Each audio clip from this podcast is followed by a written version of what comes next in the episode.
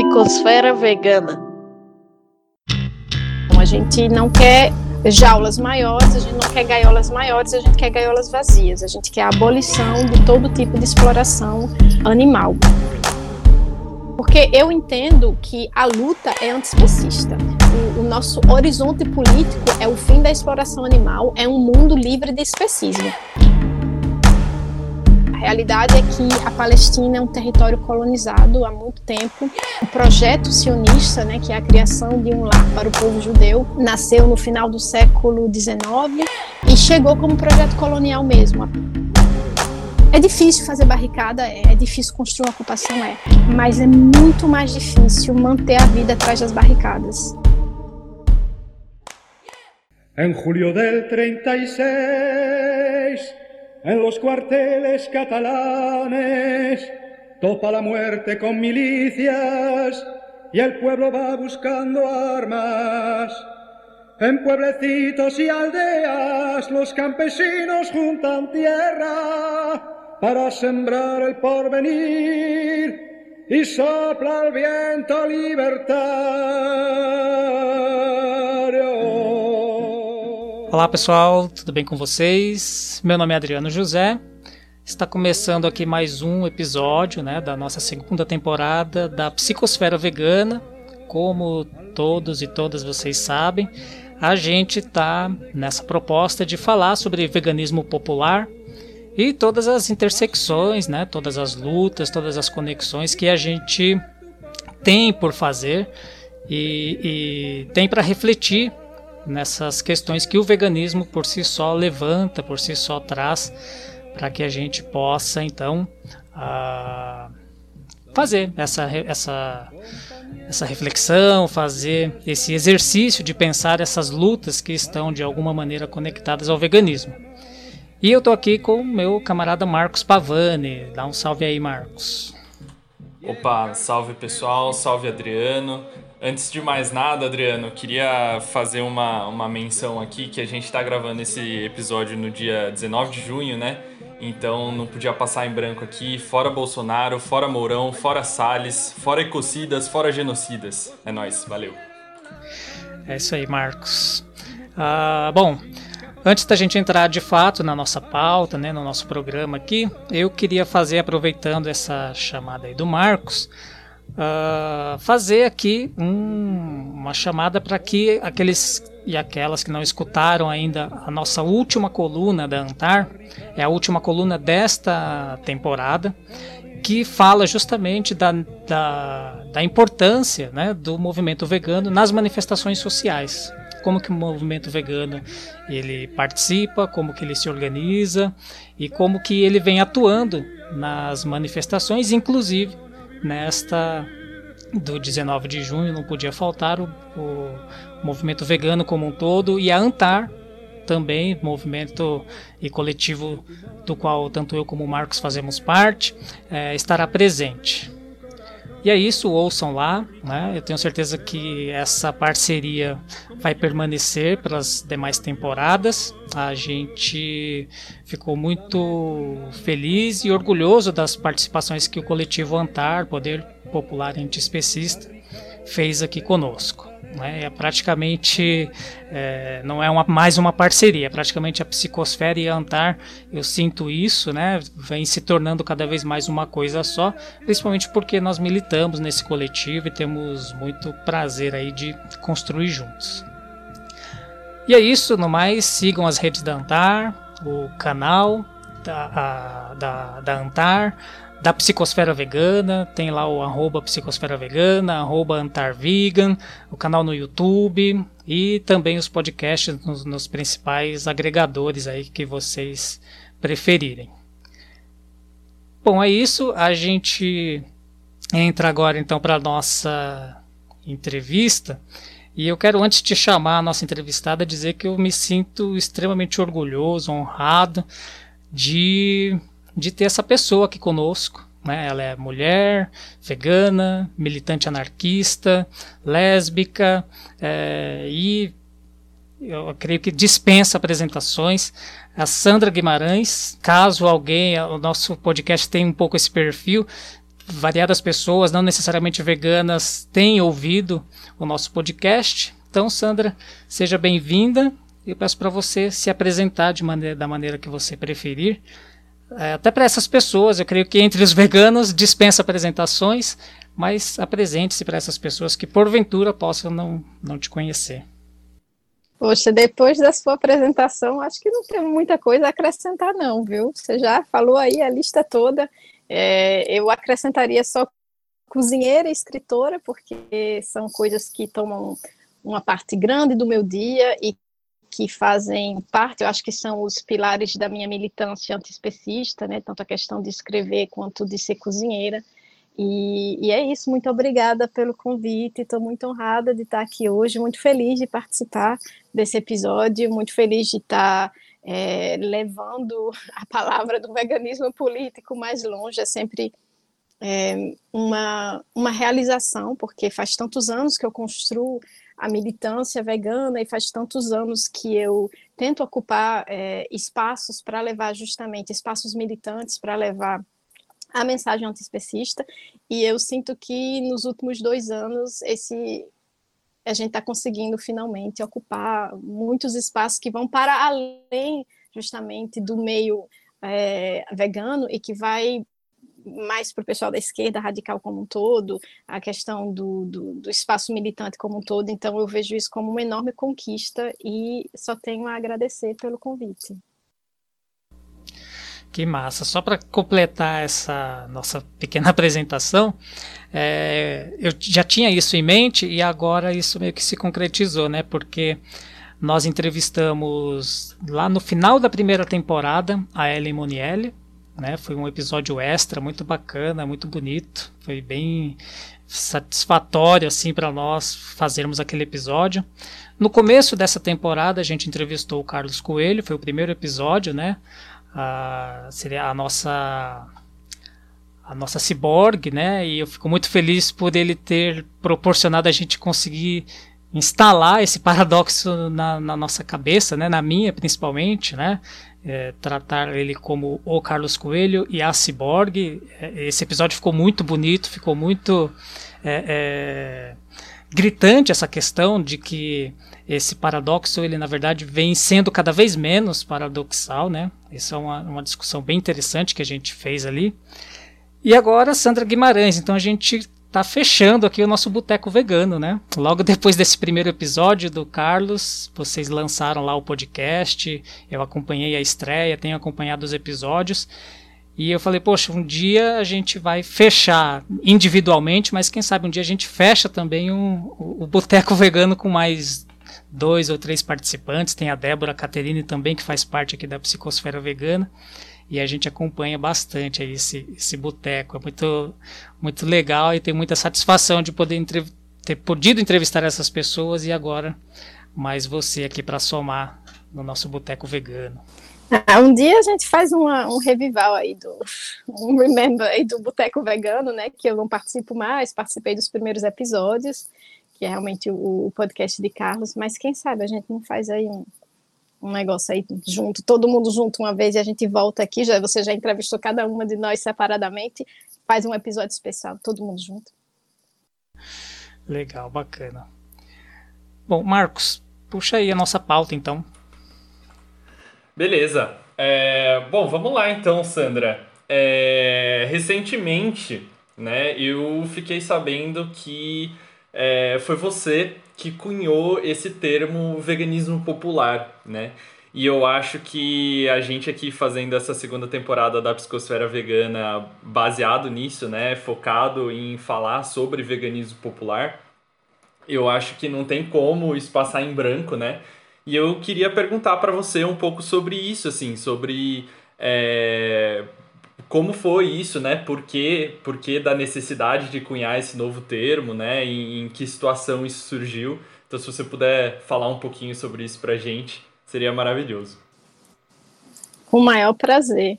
Então, eu pensava no começo, faz quase 15 anos, esse é o meu 15 ano é, como vegana, como militante antiespecista, e eu confesso que no início eu não pensava em termos, eu quando na verdade, há 15 anos, o debate dentro do movimento vegano era mais assim abolicionista versus bem-estaristas. Então a gente dividiu o movimento nesses dois grupos, nessas duas vertentes, né? A gente pode chamar assim, que era a galera bem-estarista que queria implementar reformas para que aumentasse o bem-estar dos animais que são explorados né, pelos produtos que seus corpos produzem ou que vão, ser, vão ter seus corpos é, consumidos.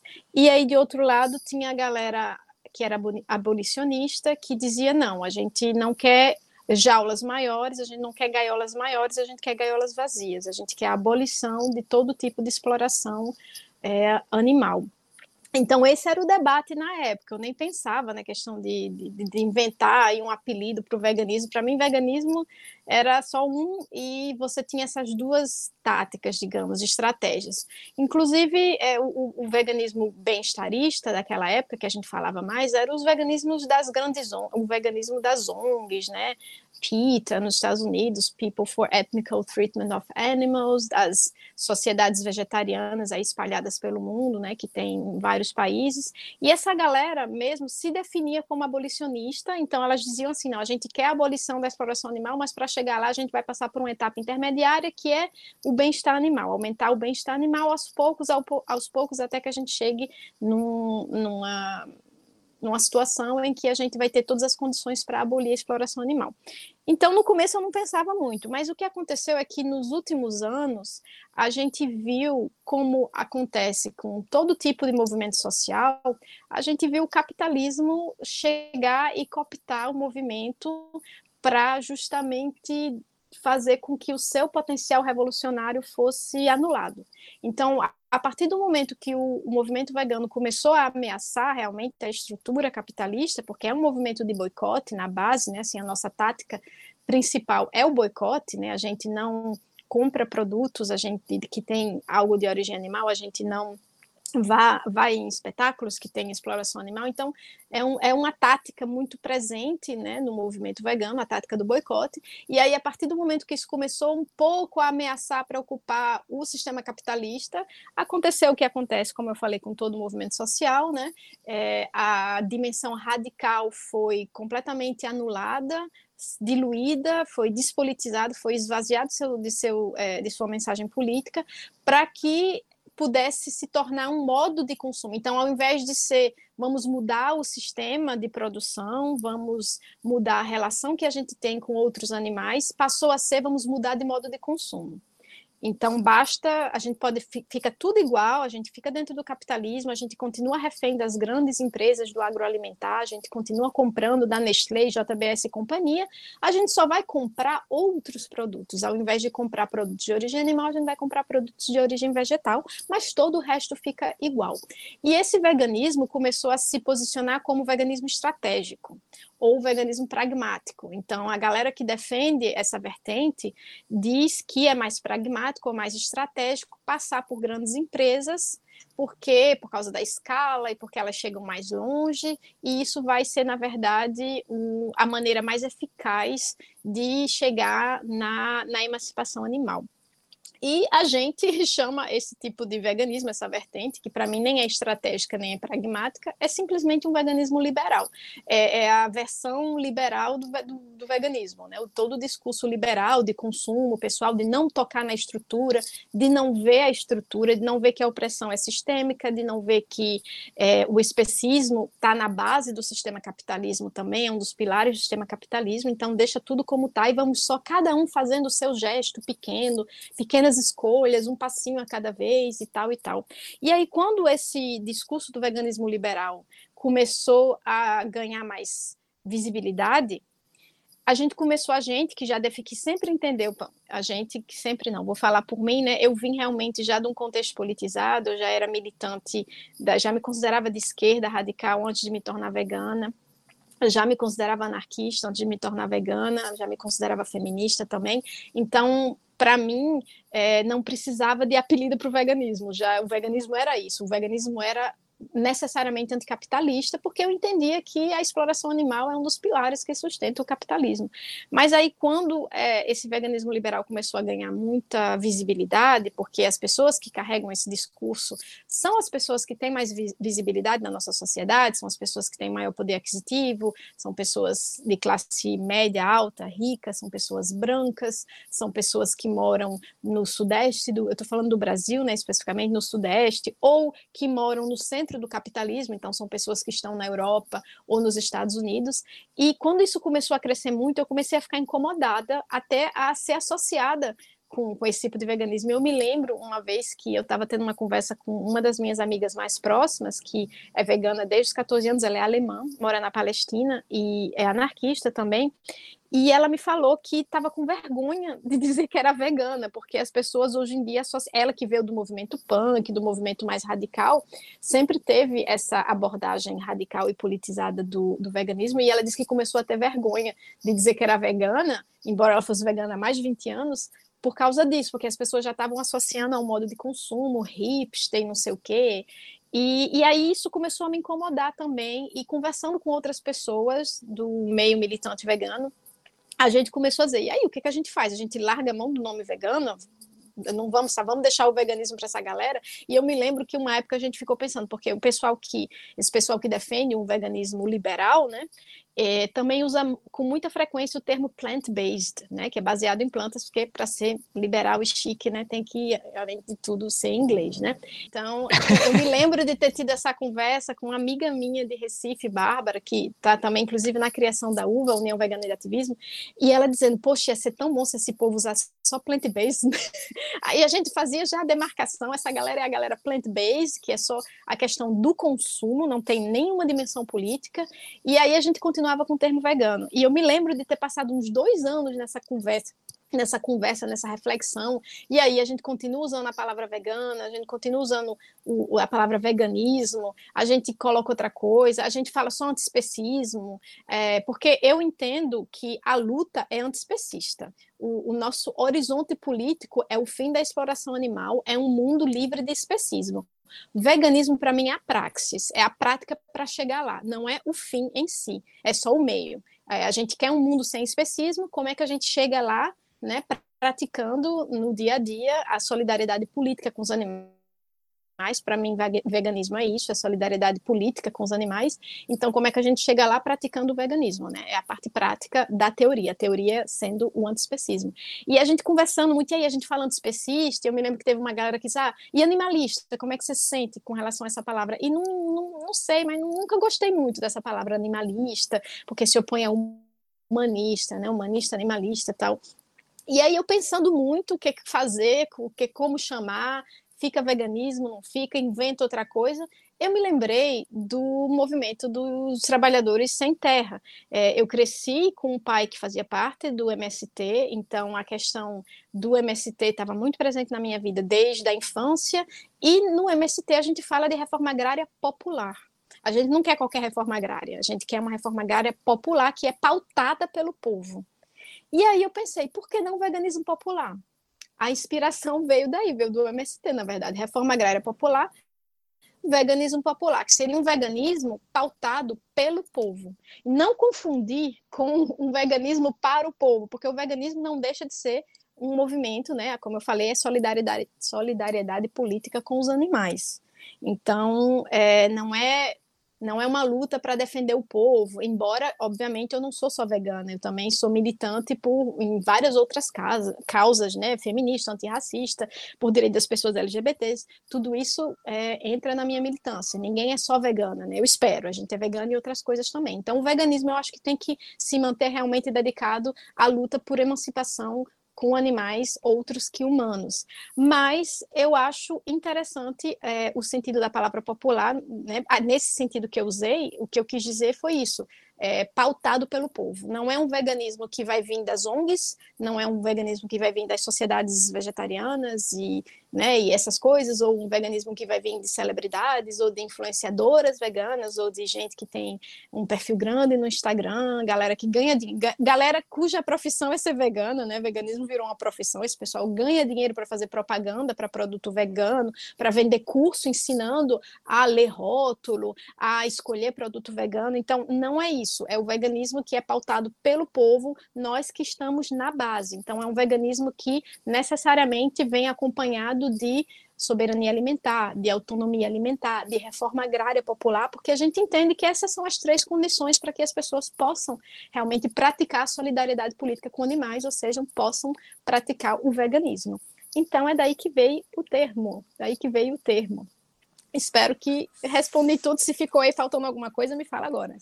Com certeza, com certeza. Não, muito bom, Sandra. Muito interessante ouvir um pouco mais assim dessa história. E acho muito legal também essa, essa intersecção é, com a, a luta por reforma agrária, né? É, com o MST, assim, eu, inclusive, a gente já falou bastante aqui do, do MST, aqui na Psicosfera Vegana, né? Tem um episódio só sobre isso, inclusive, que o Adriano fez lá no comecinho, né? Da, da trajetória da Psicosfera. Então, fica a indicação para quem não escutou também para procurar esse episódio lá. É... E, ô Sandra, eu queria complementar também uma coisa que eu acho interessante a gente falar, né? Sobre. Você falou um pouco dessa coisa da, da cooptação do capitalismo, né? E isso é uma coisa que a gente sempre fala aqui, né? Essa coisa da. É, de tornar o, o. botar um selinho vegano no produto né? E aí pronto, agora o produto é vegano, né? Não importa se é um leite vegetal de 17 reais da Nestlé, né? Não importa se é uma, um hambúrguer vegetal da, da Seara, né? Que costuma, que continua tendo é, 99% da sua fonte de renda é, vinda do, da exploração animal, né? Mas aí, ah, não, pronto, agora tem esse selinho, então agora o produto é vegano. E, e, isso é uma grande falácia, né? E, e, uma vez eu, eu escutei você, eu não lembro agora onde que foi, mas uma vez eu escutei você falando uma coisa que é, me tocou muito, assim, e que eu passei a usar, né? Que é, foi a frase é, vegana, é a, vegana é a pessoa, não a comida. Né? E eu, eu queria que você falasse um pouquinho mais sobre isso, porque eu acho sensacional. Falo sim é, é, entra nessa questão né, do veganismo, que eu, da, da, maneira como eu entendo o veganismo, é, como um movimento realmente, um projeto, eu entendo o veganismo popular como um projeto ético-político que luta contra a mercantilização da vida né, e dos alimentos, e que é, pratica solidariedade política com os animais. Vendo por essa perspectiva, um produto não pode ser vegano, porque um produto não pode praticar solidariedade política. E eu acho que também, mais uma vez, veio, essa minha reflexão veio exatamente do que você falou, né, da questão de hoje em dia ter produtos com selo, até o conceito de selo vegano, é, que você compra, né, você compra a, alguma ONG vegana e aí você coloca lá, e, e eu me lembro que a reflexão já vinha comigo há um tempo, mas explodiu quando, em 2019, quando eu cheguei aqui na França, de volta, né, a segunda vez que eu estou morando aqui, quando eu cheguei aqui, teve um, um encontro, um seminário de veganismo. E aí tinha uma, uma palestra, uma das palestras que era assim: é, o mercado vegano vai salvar os animais, alguma coisa desse tipo. E eu sabia o que, que, o que, que era o negócio, mas fui porque eu disse, não, que argumento essa galera vai usar? E aí realmente era um pessoal que é, vendia selo vegano, era um pessoal que trabalhava na, no equivalente da Sociedade Vegetariana Francesa, né? Acho que é Sociedade Vegetariana Francesa, inclusive, que chama. E, e esse duas pessoas fazendo uma palestra dizendo que tinham pensado, né, ah, o que é um produto vegano? E aí pensaram, o que, que a gente quer chamar de produto vegano? É maçã? É uva? É, é, um, é um pepino? E aí a gente decidiu que não, que produto vegano vai ser um produto transformado com selo. Então, assim, a galera disse claramente o que era o negócio do produto vegano. Então, a comida sempre foi vegetal, mas o produto vegano, ele é uma invenção da indústria né? E é muito interessante, porque você vê como como isso acaba influenciando a maneira que as pessoas veem o veganismo e acaba criando uma falsa impressão de que o veganismo é elitista, né? Porque uma pessoa que não é vegana vai dizer, ah, é muito caro ser vegana, ah, não tem produto vegano na minha cidade, ou até eu nunca comi nada vegano. Aí você olha para a pessoa e fala, você nunca comeu uma banana? Você nunca comeu pão? Você nunca comeu macarrão com molho de tomate? Então, assim, acaba que a comida que era vegetal e que a gente sempre comeu, na verdade, falando, estou falando de macarrão e então, mas assim, a nossa cultura alimentar no Brasil, a base é vegetal. Você nunca comeu uma tapioca, você nunca comeu um cuscuz, você nunca comeu uma macaxeira, mandioca, uma batata doce. E aí não, porque o que é vegano é o que é produzido pela indústria e vem com o selo que foi comprado. E isso me incomodou muito sabe? E aí eu resolvi escrever esse post que você leu, né, falando que realmente, é, se eu entendo o veganismo como a solidariedade política, praticar solidariedade política com outros animais, não tem como um produto ser vegano. Os produtos são vegetais ou de no mundo do comestível, do que cada cultura considera como comestível, tem a parte animal e a parte vegetal. Eu por praticar solidariedade política com os animais, só entendo como comestível o vegetal.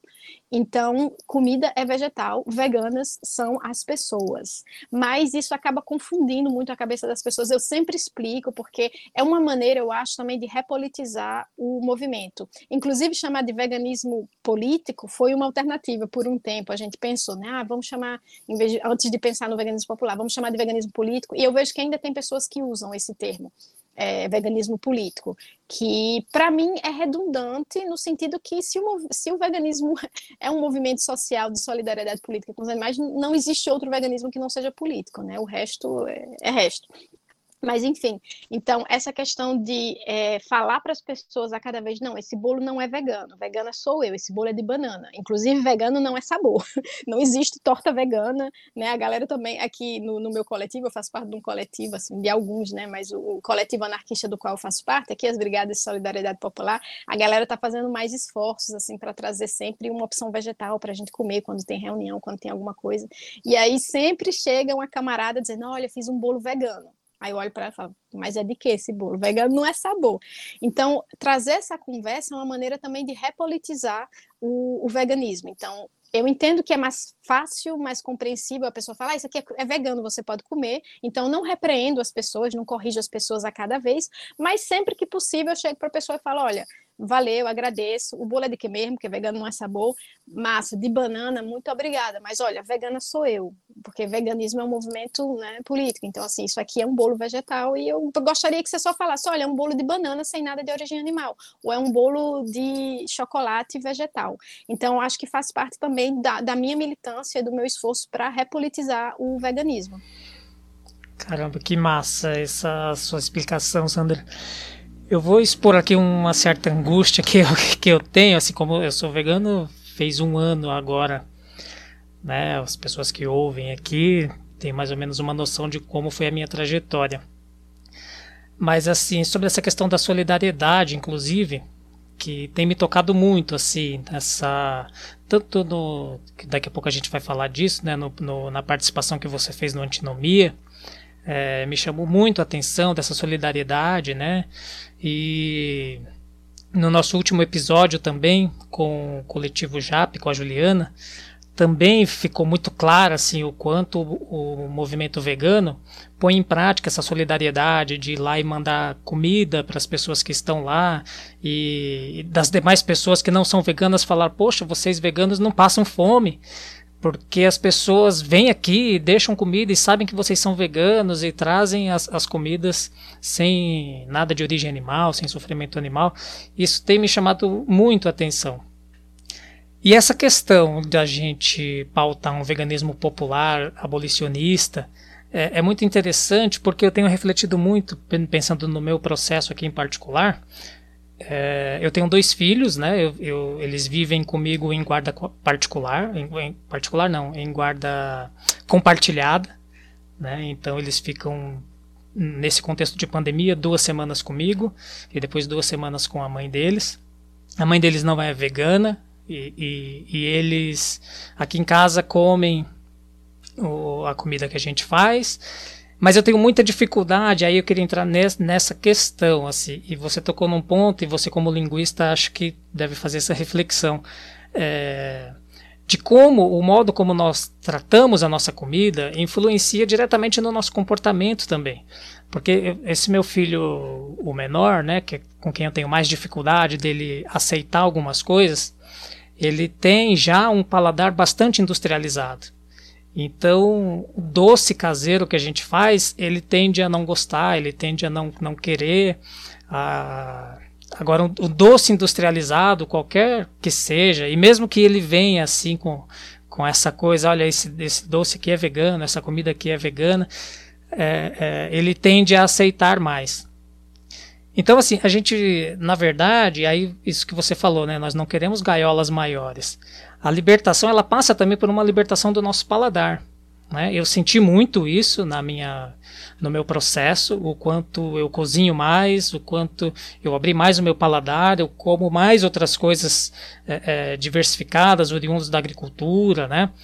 E, e, uh, e a indústria, e, a, e essa indústria vegana, é, ela, ela na verdade, eu nem sei se ela amplia mais a gaiola, porque na verdade é um produto industrializado, é um produto que tem ali é, essa essa coisa do plant-based, né? Só que não não traz essa, essa libertação é, no sentido político que a gente que a gente pensa e não traz nem a, essa própria libertação de como nós, nós vamos saborear a nossa, a nossa própria alimentação. Não sei se eu estou conseguindo me fazer entendível aqui, mas é, eu queria que você comentasse um pouco disso, assim, quer dizer, já que a comida não é vegana, nós é que somos veganos, como que nós devemos, então, enquanto vegano, veganos populares, né, vamos colocar assim, é, é, falar mais sobre isso, né? Fazer com que esse veganismo de fato popular, ele de fato ele chegue nas pessoas, ele ele chegue nesse, nível de conscientização. Não sei se você conseguiu entender a minha pergunta. Entendi bem direitinho. E eu achei extremamente importante você trazer essa colocação e com o exemplo do seu filho, porque é, um, é algo muito comum, né? Muitas pessoas, pais, mães, pessoas que é, educam crianças vão ter a mesma reflexão e vão falar a mesma coisa. Assim, eu vejo muito ao meu redor, tanto aqui na França onde eu estou, quanto no Brasil quando eu volto. E realmente, a gente, o que a gente vê é que teve uma colonização do paladar pelo agroalimentar. Então, a, os, os, sabores industrializados não existem na natureza. Aqueles sabores do biscoito recheado artificial de morango, nenhum morango vai ter aquele gosto. Aquele sorvete também de morango, não, existe na natureza um morango com aquele sabor. Então, você acaba que é, as crianças acabam associando o sabor do morango ao sabor artificial, ou o gostoso, que é gostoso, esse tipo de sabor extremamente acentuado, né, comida industrializada, ultraprocessada, não só industrializada, mas comida ultraprocessada, ela tem muito mais gordura, açúcar, sódio do que qualquer coisa que você possa encontrar na natureza. Então depois fica difícil se você modela o seu paladar, né, os parâmetros do seu paladar vão ser esses, fica difícil depois você comer uma fruta, uma verdura e achar aquilo gostoso, né? Porque os seus parâmetros são outros, não impossível. Eu acho que paladar se educa e como você falou, o veganismo é uma ótima maneira de você é, realmente educar o seu paladar para consumir produtos naturais.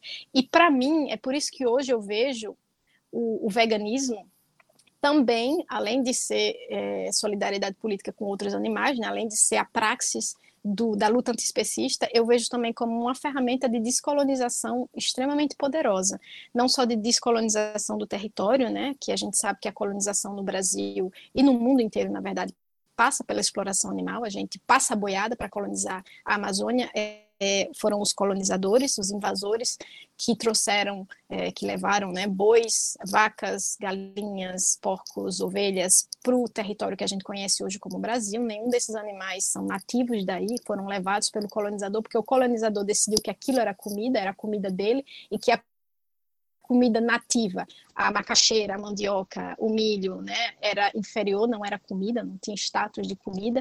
Então, para mim, é, o veganismo popular também é a maneira mais eficaz da gente descolonizar o paladar, o estômago, o território.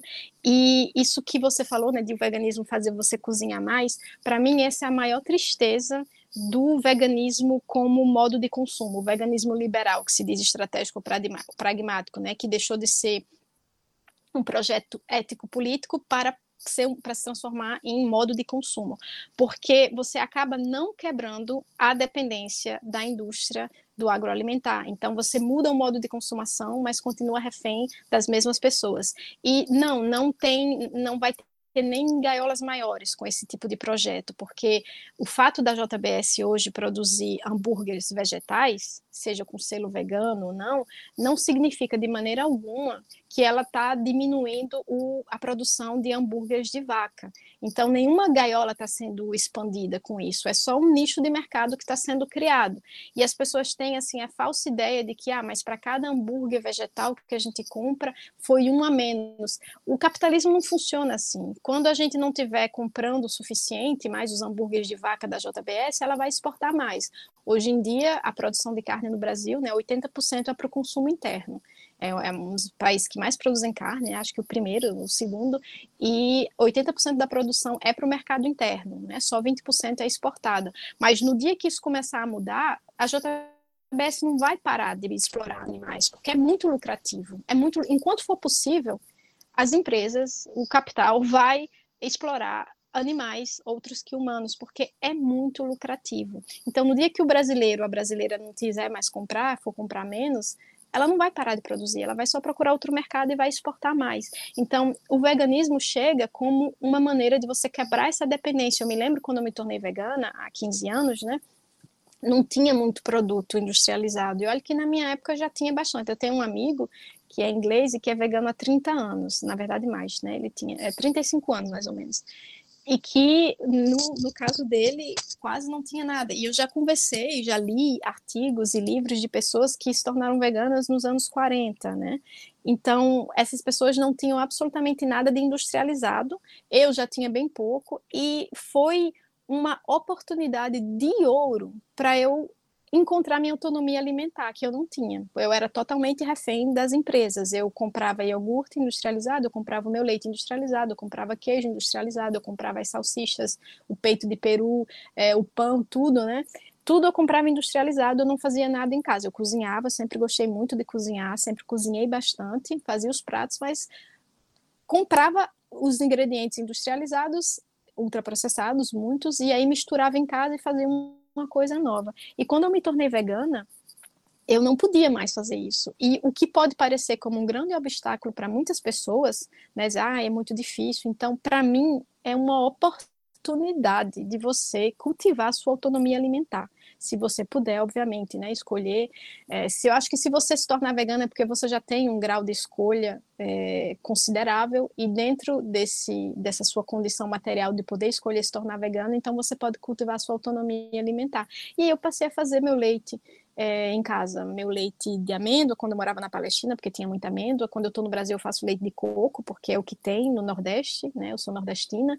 E até de se perguntar de ir além, né? Tem assim o primeiro passo que é não vou mais comprar o leite industrializado, vou fazer o meu leite vegetal. E o segundo passo que vai mais além ainda e que entra mais uma vez na questão do veganismo como ferramenta de descolonização é você se perguntar: eu preciso de leite? Eu preciso de uma substância líquida, branca, para misturar com outras coisas, será que é realmente um ingrediente indispensável na alimentação? Porque até isso foi uma ideia do colonizador que botou na cabeça da gente, né? A gente não bebia leite, a maior parte do mundo não toma leite de vaca. Mas como é muito lucrativo explorar as vacas, né, e tomar o seu leite, pegar o leite das vacas e vender, entra nesse, a gente foi colonizado né, nossa mente para achar que tem que tomar leite no café da manhã, tem que tomar leite no jantar. Então assim, é uma é uma ótima oportunidade de você desenvolver sua autonomia alimentar, de você descolonizar a sua alimentação e o seu paladar. É, as pessoas acham que nunca vão conseguir, conseguir viver sem queijo ou sem um industrializado. É questão de tempo. Ninguém nasce gostando de biscoito bono, negresco, ninguém nasce gostando de nada industrializado, nem de queijo. A gente aprende a gostar tudo. Se você você que é pai, Adriano, sabe que ensinou su suas crianças a, a descobrirem os paladares, né? E aí, quando a gente começa a diversificar a alimentação do bebê, quando o bebê para de só mamar no peito da mãe e começa a comer outras coisas, nem sempre o bebê gosta no começo, você precisa oferecer aquela comida várias vezes, você vai oferecendo um vegetal, uma fruta por vez, para o bebê se acostumar com o sabor. Alguns ele vai gostar de cara, outros ele vai cuspir várias vezes antes de gostar. A gente aprende a gostar tudo, a gente só nasce programado para gost gostar de um alimento, que é o leite materno, porque a nossa sobrevivência depende disso. Todo o resto é construído. Todo o resto é uma construção cultural. E é por isso que, na França, as pessoas comem queijo que ninguém no Brasil tem coragem de comer de tão podre, de fedido, que parece assim uma coisa que tá, não, é, não parece, é, é uma coisa em decomposição. Eu sou queijeira também, eu trabalhei dois anos fazendo queijos vegetais em Berlim, e todos no, assim, na arte mesmo da, da queijaria tradicional, com as bactérias, com o período de cura e tudo, Queijo é um alimento em decomposição, as bactérias vão lá, fermentam e vão além, começam a decompor. Então, você vai ter países onde a gente vai comer alimentos em decomposição, em fase de, de decomposição avançada e vai achar aquilo uma delícia. A gente vai ter outros lugares que a gente vai comer, sei lá, é, alguns tipos de peixe que a gente enterra, e outros lugares que vai comer ovo podre que enterra, e outros lugares que vai comer pimenta super apimentada. Ninguém nasce gostando nenhum desses sabores. É tudo construído culturalmente, né, socialmente, e da mesma maneira que a gente aprendeu a gostar disso, a gente pode reaprender em poucas semanas. Quem é vegana vai te dizer quantas pessoas eu não encontrei veganas que me, diziam, me disseram, antes de me tornar vegana, eu não comia nenhum tipo de verdura, não gostava de fruta, e hoje em dia come tudo, sabe? É uma uma, oportunidade incrível de você descolonizar o paladar, a alimentação, desenvolver sua autonomia alimentar e deixar de ser refém da indústria. E aí, voltando só para completar, né, se, se esse tipo de veganismo que passa pelas grandes empresas vendendo seus produtos industrializados com selo vegano, se vai de alguma maneira aumentar as, as gaiolas, né, se vai aumentar o bem-estar animal, se vai diminuir o sofrimento animal de alguma maneira, a gente tem que lembrar as pessoas que defendem esse tipo de produto que são produtos que vêm da monocultura, são produtos que vêm com muito agrotóxico, são produtos que destroem o meio ambiente, que destrói toda a vida, a fauna que morava ali. Então, assim, talvez naquele hambúrguer da JBS não tenha vaca, mas naquela soja que foi usada para produzir aquilo, o tanto de destruição animal e, e, vegetal também não tem por trás, né? E a gente continua no mesmo modelo de concentração de poder. São poucas indústrias, poucas empresas multinacionais que detêm o poder e que ditam o que a gente vai plantar no nosso campo e que ditam o que a gente vai comer e que ditam o que que a gente, como a gente vai usar o nosso território, se é para produzir commodities para exportar ou para fazer o hambúrguer vegano da JBS, ou se é para alimentar as famílias, né? A gente sabe que no Brasil 70% do que o Brasil brasileiro ou a brasileira come é produzido pela agricultura familiar, não é o agro, né? Então, não, não amplia a jaula de maneira nenhuma. E eu estava pensando essa semana, eu vou concluir com essa frase, que minha fala que já está bem extensa, mas no, nos últimos anos eu trabalhei sobre a questão da agricultura de resistência na Palestina, foi o meu último projeto lá que ainda está acontecendo, né?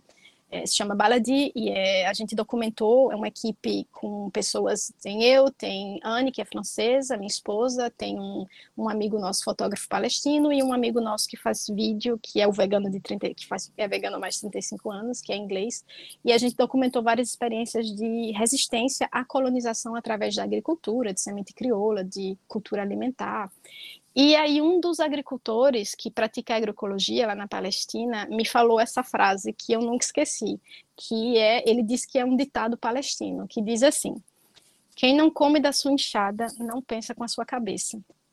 Então é isso. Enquanto a gente continuar refém do agroalimentar, a gente não vai poder decidir nada na nossa vida, porque quem controla comida é poder. Quem controla a nossa comida, quem controla o que é plantado no nosso campo, controla também as nossas vidas. Então, mais uma vez, o veganismo como uma ferramenta política, uma ferramenta de descolonização poderosa. Puxa vida, que aula! é, é, nossa, Sandra, eu fiquei realmente muito reflexivo aqui, muito é, emocionado mesmo com isso. Eu acho que a, a gente. Bom, em primeiro lugar, a gente nesse podcast tem essa, essa missão, que é fazer essa aula percorrer o mais longe possível, porque eu acho que é, talvez falte isso na. Eu não vou dizer nem para a esquerda, falar em esquerda é muito, é muito generalizado, mas assim, para a gente pensar nessa questão do, do, que eu já ouvi algum, algumas pessoas usando esse termo, né, um veganismo decolonial, é, e isso me, me, me remete muito, esse podcast é um podcast de geografia, a uma frase que eu gosto de, de, de, de é, citar ela sempre que eu posso, que é do geógrafo Rogério Rasbaer, ele é do Rio Grande do Sul, e ele diz assim que nós nos envergonhamos de nos parecer com os povos indígenas, muito mais do que da matança que contra, ele contra eles cometemos.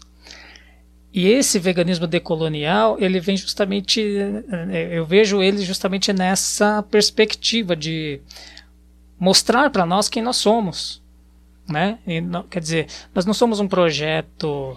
É, o Milton Santos ele fala muito isso. Olha, nós escolhemos ser europeus, escolhemos esse modo de vida é, é, europeizado e a gente sofre as consequências disso. Quer dizer, uma alimentação funesta, uma escravidão no, no, sentido mais preciso do ser, uh, tanto do nosso paladar como das nossas próprias raízes históricas, políticas, né?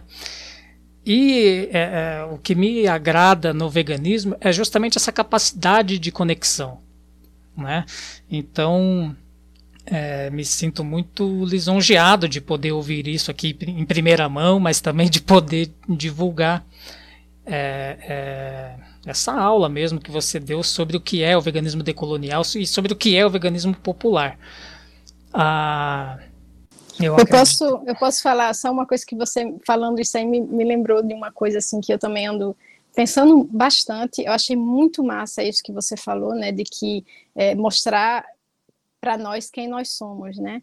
E eu acho que é exatamente por aí. A gente acabou assimilando a ideia do colonizador que nós somos o povo do churrasco, né? Nós somos o povo da feijoada, nós somos o povo que come animais, né? Mas principalmente o churrasco. Se você for em qualquer restaurante brasileiro fora do Brasil, o prato principal é churrasco, é praticamente churrascaria, né? Quando a gente fala de restaurante brasileiro.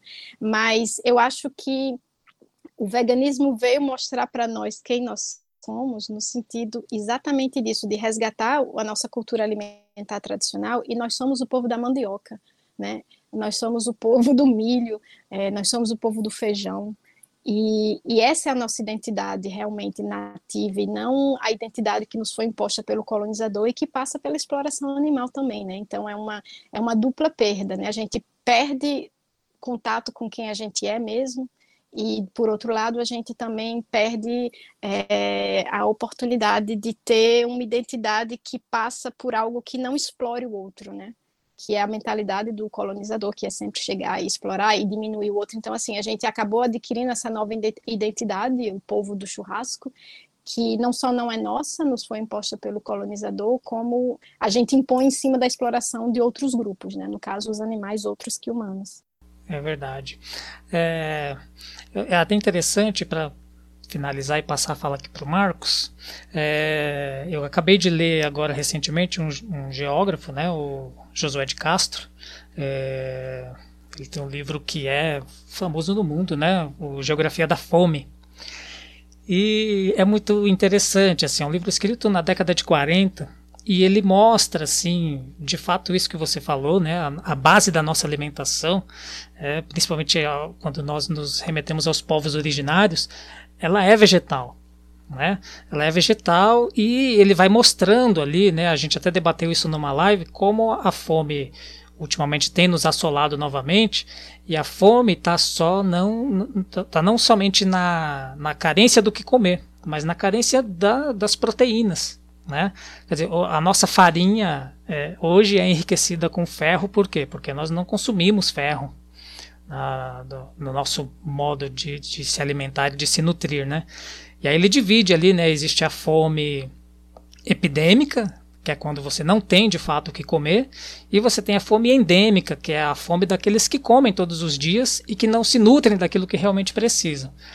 E eu achei muito interessante porque no, nesse livro, Josué de Castro, ele mostra quando foi inventado, aqui no Brasil pelo menos, o, o café com leite. Você falou do leite aí, e eu vou, já confessei isso em outras vezes, o leite foi a principal é, principal empecilho que eu encontrei no meu processo de veganismo, porque eu sempre tomei muito café com leite, isso vem minha família nordestina, e aí isso desde a infância eu fui educado a tomar sempre aquele cafezinho com leite.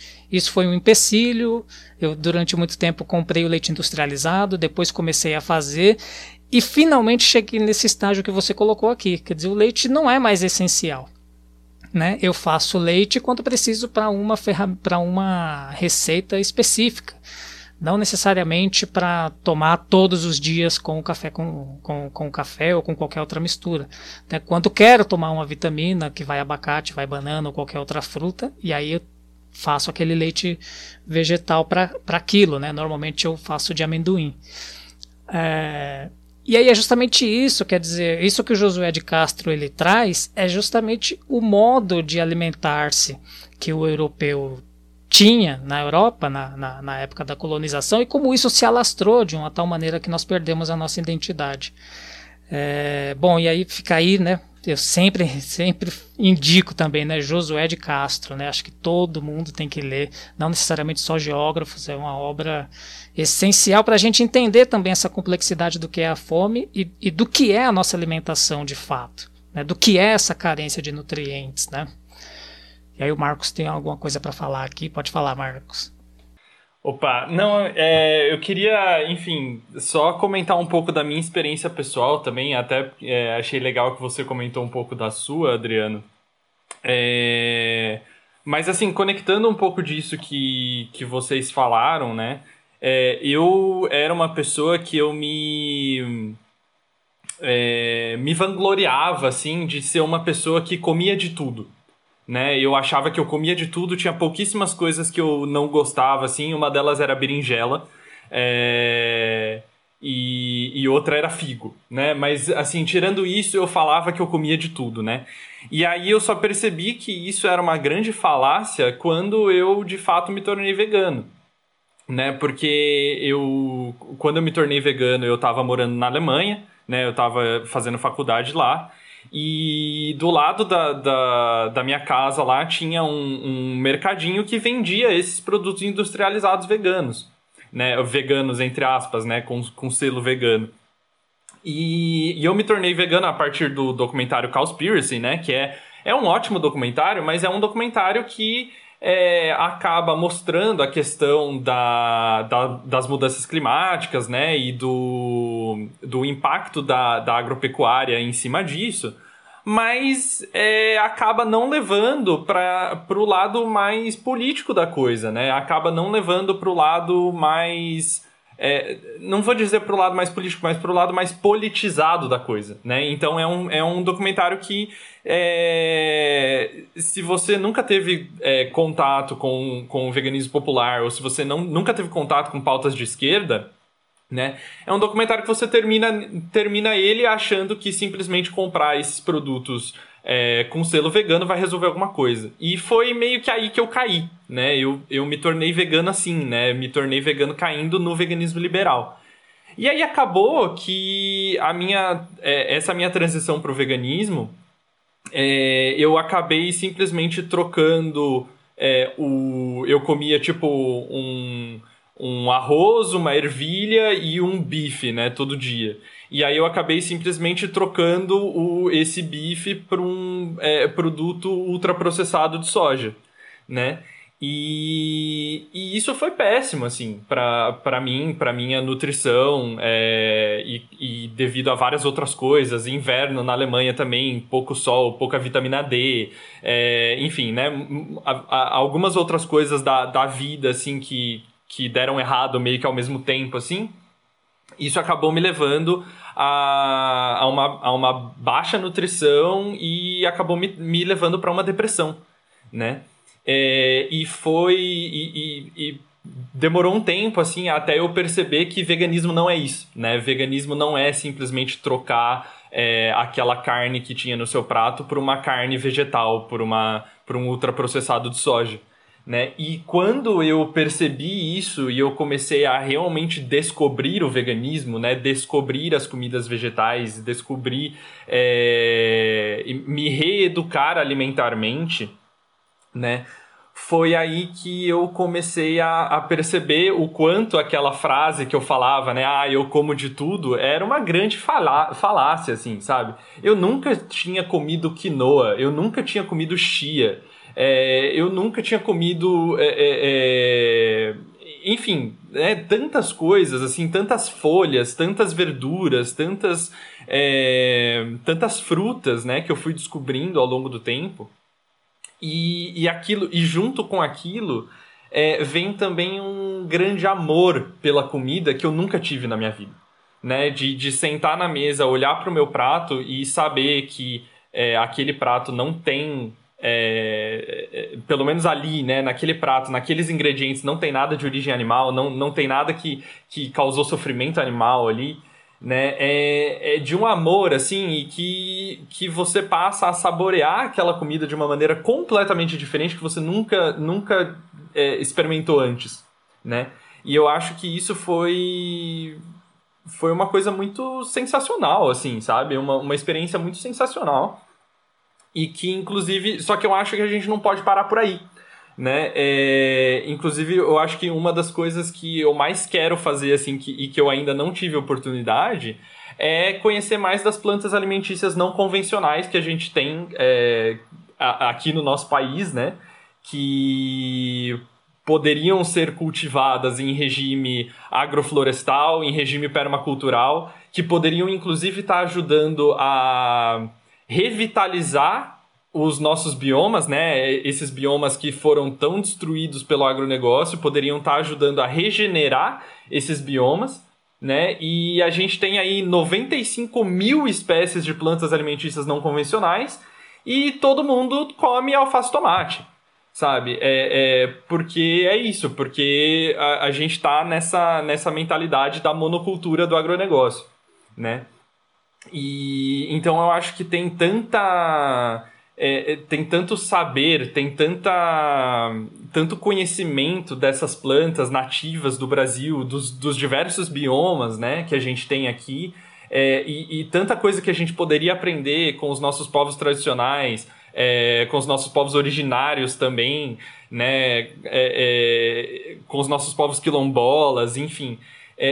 tanta, tanta riqueza assim que, a gente, que a gente poderia trazer para o nosso é, para o nosso dia a dia, né, que é, é uma pena que isso não seja ainda, né, eu, eu espero que ainda, mas eu espero que no futuro a gente consiga isso. É uma pena que a gente ainda não tenha o contato com isso de uma maneira mais fácil. Né? E eu acho que, inclusive, até a, a questão do, do café, né? Eu gosto muito de, de é, lembrar isso, né? Que hoje em dia, você falou, né, Adriano, que você conseguiu tirar o leite do, né? Ah, pô, o leite não é mais necessário, né? Eu não preciso ter um substituto para o leite para colocar no meu café. Mas a, e, a gente pode dar um passo mais longe também, né? Por que, que você precisa do café?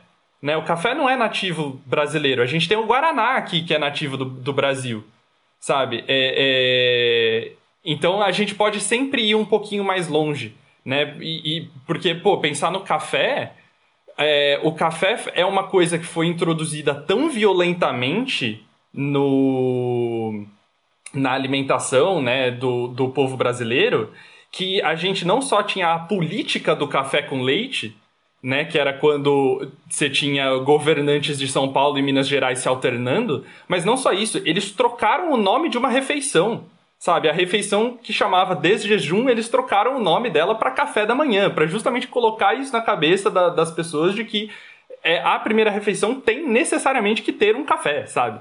Então é uma coisa tão violenta, né, que, enfim, né, a gente fica, é, é né, dá pra gente fazer essa reflexão aí de pensar, né, a, a, até o café é necessário, né, e, e aí, só para fechar isso e conectar com, com o que a Sandra já tinha mencionado, né, e que você também mencionou, Adriana, essa coisa da, da nossa alimentação é, ser é, originalmente, é, primariamente baseada em vegetais, né, a, a, alimentação dos povos nativos aqui é, do território de Pindorama, né? É, que hoje é conhecido como Brasil.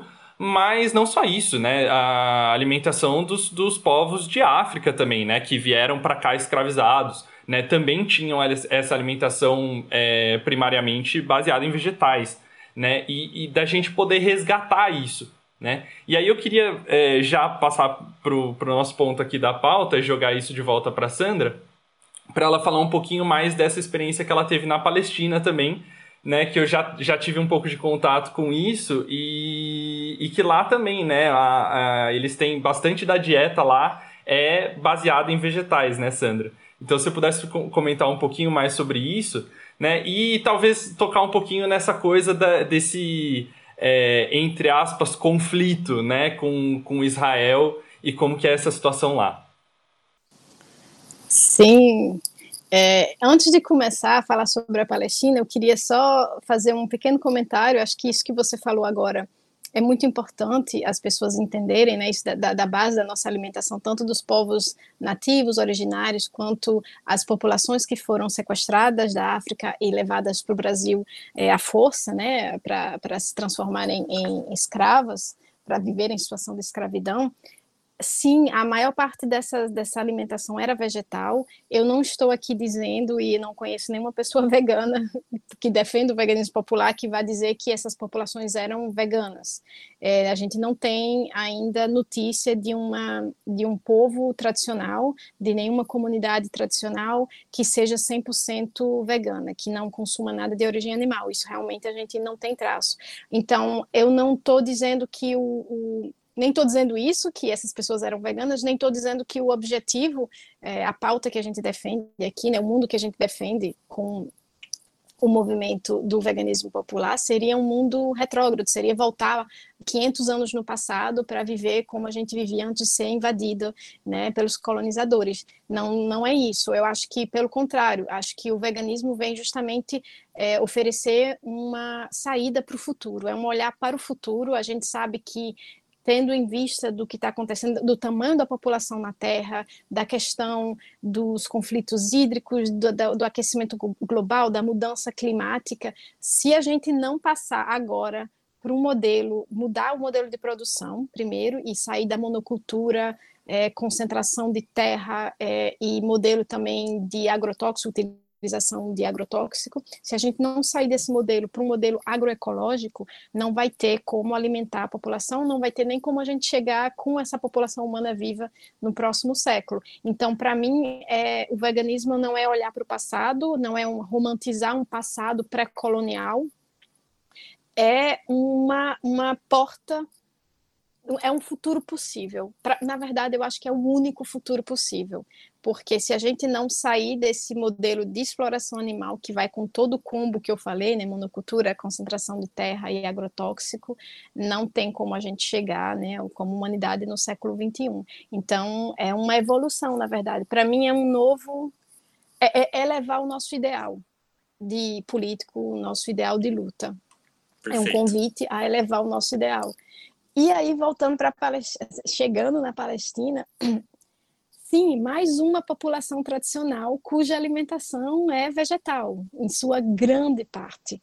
E assim, eu já te falei, Marcos, e é, é vou repetir aqui, a Palestina foi o lugar mais fácil para eu me manter vegana, porque como a comida de base é vegetal, a comida de rua é vegetal, a comida que você encontra em qualquer esquina é o falafel, que é aquele bolinho frito que um, amigo meu que foi para a Palestina chamava do acarajé palestino, mas é verdade, né? O falafel é o acarajé palestino, que é o mesmo princípio, uma leguminosa, no caso do acarajé é o feijão, o feijão fradinho, no caso do falafel é o grande bico, mas que é triturada, né, crua e frita no óleo.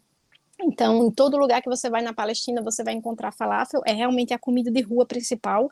Falafel, rumos, não existe rebanho bovino consequente na Palestina, porque é uma terra é, onde tem grandes desertos e criar vacas necessita muita água, né, para o pasto, então não tem muita vaca, não tem rebanho bovino grande na Palestina, tem pouquíssimo, então não, não faz parte da cultura alimentar tradicional a manteiga, o creme, o queijo de vaca, tem um pouquinho de queijo de, de cabra, porque realmente lá tem um rebanho caprino e ovino grande, porque é, são animais que se adaptam melhor a lugares semiáridos, né, que vai comer qualquer cacto, mas isso é pouco, então não tem manteiga, não tem, tem pouco leite, tem bastante iogurte também, mas é, se mantém bem limitado. Então, a comida da rua e a comida do dia a dia, o que se passa no pão, por exemplo, é o, é o hummus, né, que é a pasta de grão de bico com tahine, tahine é a pasta de gergelim. É, você vai ver a base da alimentação das populações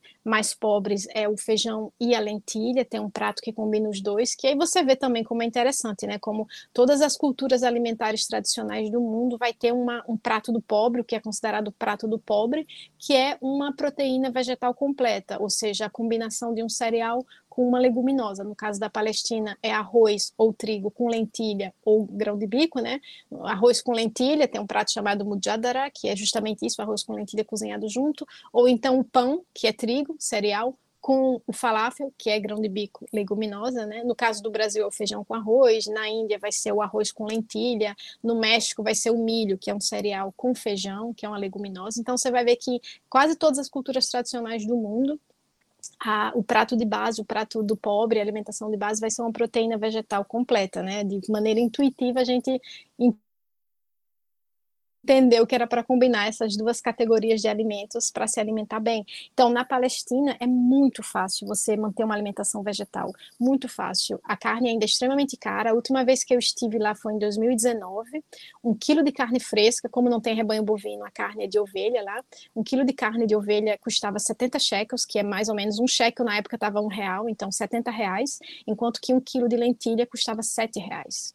Você cozinha um quilo de lentilha, você alimenta a sua família de seis pessoas. Você cozinha um quilo de carne, aquilo ali vai diminuir, você vai precisar de outros complementos. Ninguém almoça só um pedaço de carne, né? Então, muitas das famílias, principalmente das famílias mais próximas a mim, porque eu morava e trabalhava num campo de refugiados, não comia animais. Era uma coisa rara, não por, por ideologia antiespecista, mas por questões econômicas mesmo. E junta-se a isso, né, a questão da carne animal ser extremamente cara lá, o fato da população palestina ser em parte cristã, né, que é uma coisa que muita gente ignora, todo mundo acha, a maioria das pessoas acha que todo, toda pessoa palestina é muçulmana, mas não é, tem uma população cristã grande, tem inclusive pessoas palestinas que são judias, e a população cristã palestina é em sua maioria ortodoxa, né? Tem os católicos romanos e tem os ortodoxos gregos. E na igreja cristã ortodoxa, a quaresma é vegetal. Então, durante 40 dias, né, os 40 dias da quaresma, que é antes da Páscoa, a galera que não, não, não é cristã e não é familiar com isso, né, antes da Páscoa, que a gente celebra a ressurreição do Cristo, tem 40 dias de quaresma, que é um tempo de purificação, de reflexão tal. E a quaresma no Brasil, para o pessoal católico, geralmente é só quem é muito crente, a minha família é muito católica, então, as minhas tias, a minha mãe não comia carne de animais de quatro patas, mas comia, por exemplo, frango e peixe, não tinha problema. Mas os, as pessoas que são cristãos ortodoxas, elas fazem uma quaresma 100% vegetal. Então, durante 40 dias, não tem nada, não tem nenhuma carne animal, mas não nem corpo de animal, nem produtos produzidos por animais, como leite e ovo. E aí tem toda um, tem todo um repertório de receitas tradicionais palestinas para a época da quaresma também, que você come durante o resto do ano. Então não é um conceito absurdo lá na Palestina você fazer um prato sem nada de origem animal. Todo mundo conhece, inclusive quando eu fui morar lá, eu perguntei o que era a palavra vegetariana em árabe, né? E eu aprendi, mas não tinha ainda a palavra vegana. E aí eu descobri que a comida da quaresma tem um termo, é siame. Siame é a comida que você pode comer na quaresma, significa sem nada de origem animal. Então, quando eu ia na casa de alguém ou no restaurante, ao invés de falar tem um prato vegetal, ou ah, tem queijo, tem isso, fazer toda aquela lista, eu perguntava, isso aqui é siame? E a galera entendia na hora e, sabe, e falava, é ou não é. Às vezes até me perguntava, ah, você tá, tá fazendo jejum, é, é religioso? Eu disse, é o ano inteiro, meu jejum é do ano inteiro. Mas era muito prático, porque tem esse termo, siame, que é um termo da cultura palestina, que significa comida que você come durante a quaresma e que significa também comida vegetal, né? São sinônimos. Então, muito fácil e é, muito assim, não, eu nunca comi tofu lá, não precisei comer hambúrguer vegetal, nada industrializado, porque a própria comida de base, a mais barata que eu encontrava, mais acessível, a que eu comprava na feira, que eu comprava no mercado, na mercearia da esquina, era de origem vegetal. Então você passa muito bem sendo uma pessoa vegana na Palestina e de, tem, preciso dizer também que é realmente uma delícia, sabe? As comidas lá são maravilhosas pra, com a questão do conflito entre aspas, Marcos, que você perguntou, né? É, aqui rapidinho, só para quem não é muito familiar com a questão palestina, eu morei muitos anos na Palestina, eu me mudei para lá, eu fui a primeira vez em 2007, me mudei para lá em 2008 e fiquei até 2013, fiquei cinco anos direto morando na Palestina. E depois de 2013 eu saí. A partir de então eu passei a voltar todos os anos e passar três meses do meu ano lá é, guiando grupos de pessoas brasileiras num tour político, num tour de solidariedade política que também era vegano. Né? E a, a, questão da Palestina, que muita gente usa a palavra conflito erradamente, que assim tem uma intenção política por trás, né? A, a, língua nunca é neutra, né? Ela também é uma ferramenta política e é uma ferramenta de opressão também e que minimiza, né? E é um eufemismo que acaba fazendo com que você não veja outra coisa, né? Ela, ela, dita a maneira como você vai ver a coisa. Quando você fala conflito, imediatamente você imagina duas partes, dois países, dois exércitos que estão em conflito um com o outro. É isso que um conflito significa, né? E você imagina que são duas partes iguais. E isso mascara a realidade. A realidade é que a Palestina é um território colonizado há muito tempo. É, a, a criação, o projeto sionista, né, que é a criação de um lar para o povo judeu nasceu no final do século XIX é, e chegou como projeto colonial mesmo. A Palestina já existia, a Palestina nunca foi um território realmente livre, foi passando de colonização em colonização, a colonização romana, depois a colonização otomana, né, com os turcos, e aí passou a ser governado pelo Império Britânico, né, era um mandato britânico que durou algumas décadas lá, e em 48 as tropas sionistas declararam a criação do Estado de Israel na Palestina histórica. Então, a partir de 1948, a maior parte da Palestina passou a ser conhecida como Israel. A população nativa foi expulsa, muitas pessoas foram massacradas, houve vários massacres. Dois terços da população nativa uh, foi expulsa, se tornou refugiada e mora no que sobrou da Palestina histórica hoje, que é a Cisjordânia, entre é, o que a gente conhece hoje como Israel e a Jordânia, e do outro lado a faixa de Gaza, que fica entre o que a gente conhece como Israel e o Mar Mediterrâneo, e no sul o Egito. E a, a essa colonização da maior parte do território palestino que aconteceu em 48, né, quando houve a criação do Estado de Israel, o, o negócio não parou por aí, a colonização sempre continuou. A partir de 1967, teve uma invasão total, então o então Estado de Israel, né, que já existia desde 48, invadiu todo o resto da Palestina histórica e desde 1967 Israel controla absolutamente 100% do território da Palestina histórica e 100% da vida do povo palestino que está dentro desses territórios. Então, hoje o que a gente vê é que a Palestina continua sendo colonizada, é uma ocupação militar também, então são essas duas coisas, né? Uma colonização junto com uma ocupação militar, significa que o exército de Israel está dentro das enclaves, né, dos, dos, pequenos territórios onde ainda a maioria eh, da população ainda é palestina, e o exército controla quem vai, quem vem, quem entra, quem sai. O exército israelense controla todas as fronteiras. Até uma pessoa palestina que queira sair do seu próprio território tem que ter autorização do exército israelense. Todos os aspectos da vida do povo palestino são controlados pelo governo israelense. E a terceira camada desse bolo de opressão é o apartheid, né, que nas últimas décadas foi implementado um sistema de apartheid na Palestina. Então você tem cidades dentro da Palestina onde o exército dita e divide que rua israelense judeu pode usar e que rua palestino pode usar, independente da religião, palestino que seja cristão, judeu ou muçulmano.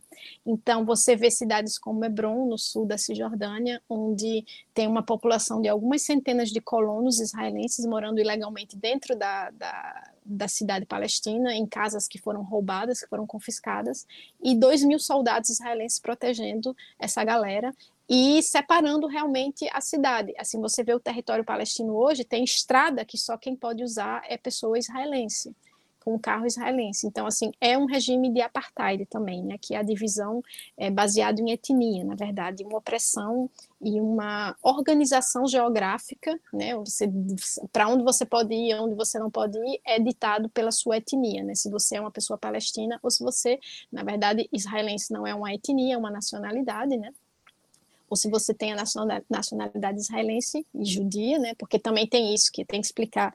Acho que nem sei se eu entro nisso, porque talvez eu vá perder a galera aí, mas só para entender que Israel é um estado que é, só considera a, só dá nacionalidade, só dá cidadania, na verdade, para quem é para quem é judeu. Então, por exemplo, você não pode nem pedir é, é, ser um, um, requerente de asilo político, pedir asilo político em Israel você está sofrendo perseguição política, é um Estado que não dá asilo político porque só acolhe pessoas judias. Mas se você for judeu de qualquer lugar do mundo, você pode chegar lá e pedir a nacionalidade e você vai virar é, israelense imediatamente. Enquanto que as pessoas palestinas nativas daquele território não têm o direito de voltar até hoje. Então, essa é a situação, né, o bolo de opressão com as três camadas aí, a colonização, a ocupação militar e o regime de apartheid, que o povo palestino tem que engolir dia após dia há décadas e décadas, há quase 100 anos. Muito bom, Sandra. É... Eu acho que, enfim, por causa do nosso tempo aqui, né, a gente não pode entrar muito no detalhe, mas eu vou deixar aqui indicado um curso que o GECI, é, o Grupo de Estudos sobre Conflitos Internacionais da PUC São Paulo, fez no YouTube há pouco tempo. É, foi um curso que eu tive é, a, a, felicidade de acompanhar. Falta as, as duas últimas aulas para assistir só, mas foi um curso muito, muito, muito bom e está disponível no YouTube de graça para quem quiser. Então, quem tiver interesse, procura no YouTube GSI, GSI é, Palestina, né, que vocês vão encontrar o, o curso e foi um curso que foi organizado em parceria é, entre o GC e o Aljânia, né? O Aljânia é um restaurante barra bar, barra espaço de convivência é, que, é, que fica em São Paulo, né? E ele foi fundado, né, por é, é, é refugiados, né, da, da Palestina, então é um lugar que tem vários encontros e debates políticos assim. Então é um lugar super interessante também e que está passando por maus bocados na pandemia, né? E, então esse curso também foi uma forma de, de, de do Aljânia conseguir é, tentar é, levantar alguns recursos também para não não fechar, né? Então quem tiver interesse em, em saber mais sobre o conflito da Palestina, né? Fica essa indicação do desse curso aí que tem no YouTube de graça para todo mundo. É, e aí, Sandra, para a gente é, voltar para a pauta do veganismo, né? E, mas ainda, é, ainda um pouco dentro desse, dessa questão palestina, né? Tem, é, é, principalmente na, na, no âmbito do veganismo liberal, né? Você vê as pessoas falando super bem de Israel, né? Falando que ah, Israel é o paraíso do veganismo, porque é o lugar com mais restaurantes veganos no mundo, e que o exército de Israel é, permite LGBTs e permite e dá refeições veganas e ai nossa olha esse, esse comercial sobre veganismo que passou na TV aberta em Israel e não sei o que e, e na verdade isso é um grande greenwashing né? Isso é uma grande cooptação do movimento vegano né e mas às vezes as pessoas não percebem, né? Então, se você pudesse comentar um pouquinho sobre isso também, acho que seria legal para os nossos ouvintes aí ficarem um pouco mais por dentro. Eu acho que dá para você comentar de repente a mesma coisa aqui que me surgiu do, durante a sua fala, porque você fez uma análise do que é o, o território né, da, da Palestina e os conflitos, né? Trouxe aí a questão é, que tem uma demarcação, né, do, uma questão com as demarcações dos territórios. E na geografia a gente sempre tem aquela coisa que a gente chama do discurso geopolítico, né? E aí talvez para ficar claro, porque aqui no Brasil, você você sabe disso, né? No Brasil existe uma defesa, né, de um cunho até ideológico, né, e religioso do Estado de Israel, né, da postura de Israel. É, e na geografia a gente tem duas coisas, inclusive tem um, uma dissertação de doutorado do Vanderlei Messias da Costa, que ele trabalha essa questão dos discursos, né? O que é o discurso geopolítico, né? E o que é o discurso da geografia política. E o que a gente vê em Israel é justamente o discurso geopolítico, né? A geopolítica ela é tratada como uma, um manual do imperialismo. Né? Se a gente for ver, a gente sempre tem contato com a Alemanha nazista, por exemplo, do ponto de vista historiográfico. Do ponto de vista geográfico, o que a gente vê é um manual da, da do imperialismo, que está implícito justamente isso, a expansão de terras, né, a conquista de territórios. E na geografia a gente sempre diz, né, território é poder.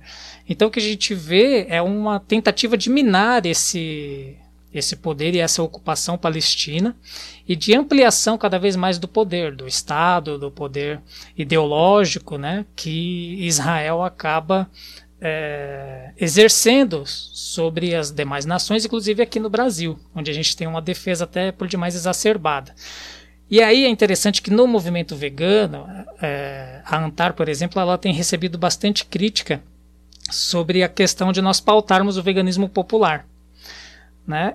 E, ao mesmo tempo, essas críticas vêm de pessoas que, por exemplo, defendem que o mercado de Israel, que uma empresa de Israel está imprimindo bife 3D para a alimentação das pessoas. Isso é considerado vegano. Né? Então, acho que dentro disso que o Marcos colocou, e dentro dessa, dessa, desse contexto, porque tudo isso tem um contexto é, é, geográfico e político, que aí é, eu acho que a, gente aqui no Brasil acaba perdendo um pouco essa dimensão e acha que o conflito é religioso, acha que o conflito está lá posto desde de, é, de Abraão, né? E quando na verdade não é isso. Então acho que dentro da, do que você comentar agora, se você puder expandir um pouco também essa questão do que, que é, é, como que o veganismo, ele, o veganismo popular, ele lida com essa, com essas escolhas, né? Dentro da militância, que é esse veganismo liberal que defende Israel e defende essa postura, do, quer dizer, até que ponto isso é comida, né? Você vou imprimir aqui um bife, vou imprimir aqui um, uma coisa baseada em, em, vegetal, né? E você deu um retrato aqui do que, que é, de fato, uma comida baseada em vegetais, como acontece na Palestina. Então acho que dá para você, se você puder, né, comentar sobre essas questões. Comento sim, com todo prazer. Só vou falar mais uma vez que você, você usou a palavra conflito algumas vezes, né? Não é conflito, então assim, é colonização mesmo. Então.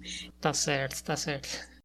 É, esse, esse, é a, esse é o vocabulário do opressor, né? Esse é o vocabulário do colonizador que não quer que a gente saiba que é uma colonização e que vai dizer o conflito, conflito. É, não, não é conflito, é, é uma situação muito simples de entender que as pessoas acabam dificultando justamente usando essas palavras opacas, é, mas é muito simples de entender, principalmente para a gente que vem de um território que ainda é colonizado, né? A Amazônia ainda é colonizada, então é uma colonização pura e simples, não tem outra pra, palavra e a gente precisa começar a chamar as coisas pelo seu nome se a gente quiser realmente que a situação mude, né? Enquanto a gente não tiver a coragem de chamar a coisa pelo que ela é, vai ser muito difícil realmente fazer com que a situação mude, com que tenha alguma mudança política, né? Então é, é uma colonização. Quando eu falo conflito, eu sempre começo falando de conflito porque realmente é a palavra que as pessoas mais usam, mas não é uma palavra neutra. É uma palavra a gente tem que se lembrar sempre, é uma palavra que foi escolhida propositalmente com objetivo político, e esse objetivo político serve o interesse dos colonizadores. Então, a despolitização do veganismo, para mim, o, a, a, a, consequência mais perigosa que eu já vi foi justamente isso que aconteceu em Israel, né? Que é um Estado genocida, um Estado colonizador, um Estado que pratica limpeza étnica que pratica o apartheid e que vai em seguida se vender como paraíso vegano e atrair a simpatia de pessoas esclarecidas, estudadas, liberais, no sentido de né, mente aberta do mundo. Se o movimento vegano não tivesse sido totalmente esvaziado do seu conteúdo político, da sua radicalidade, ele nunca teria sido cooptado por um Estado genocida, por um Estado colonizador né? Então, assim, olha o perigo que é, né? Não é uma coisa assim, não é mais estratégico você retirar a política do veganismo e transformar ele em modo de consumo. Não é estratégico, é extremamente perigoso, porque ele acaba se tornando uma arma nas mãos dos nossos inimigos e dos inimigos dos animais também. Então, quando tem essa ideia de que Israel é o paraíso vegano, Israel se autodefine como império vegano, olha o imperialismo aí por trás, o império vegano, não é nem verdade isso, sabe? É, a ideia, obviamente, Israel é o único país que eu conheço hoje, até hoje, que usa a propaganda vegana, que usa o veganismo como propaganda de Estado. Então, por exemplo, o Ministério do Turismo israelense paga viagens para influenciadoras e influenciadores veganos do mundo todo que tem muitos seguidores nas redes sociais, paga viagem de duas semanas para que as pessoas descubram o império vegano e aí levem restaurante, levem santuário e, obviamente, em troca disso, as pessoas fazem publicidade. E a ideia por trás é muito simples, né? É fazer com que, já que não dá para ganhar a narrativa, né? A, a narrativa israelense da, da defesa pessoal não cola mais, é uma coisa tão absurda, é uma coisa tão desproporcional quando você vê o que aconteceu recentemente em Gaza, que foi bombardeada mais uma vez que foram assim centenas de pessoas assassinadas em suas casas, famílias inteiras mortas de uma vez. É tão difícil você justificar isso que Israel adotou a seguinte tática: não vamos nem tentar justificar, porque é tão injustificável, vamos distrair a atenção, jogar uma cortina de fumaça aqui e falar: não, não olha para isso, não, olha aqui como a gente é liberal e evoluído, e olha aqui como a gente é uma nação vegana. E aí a ideia por trás é que as pessoas associem Israel a coisas progressistas a coisas bacanas, veganismo, LGBT, parada LGBT em Tel Aviv e tal.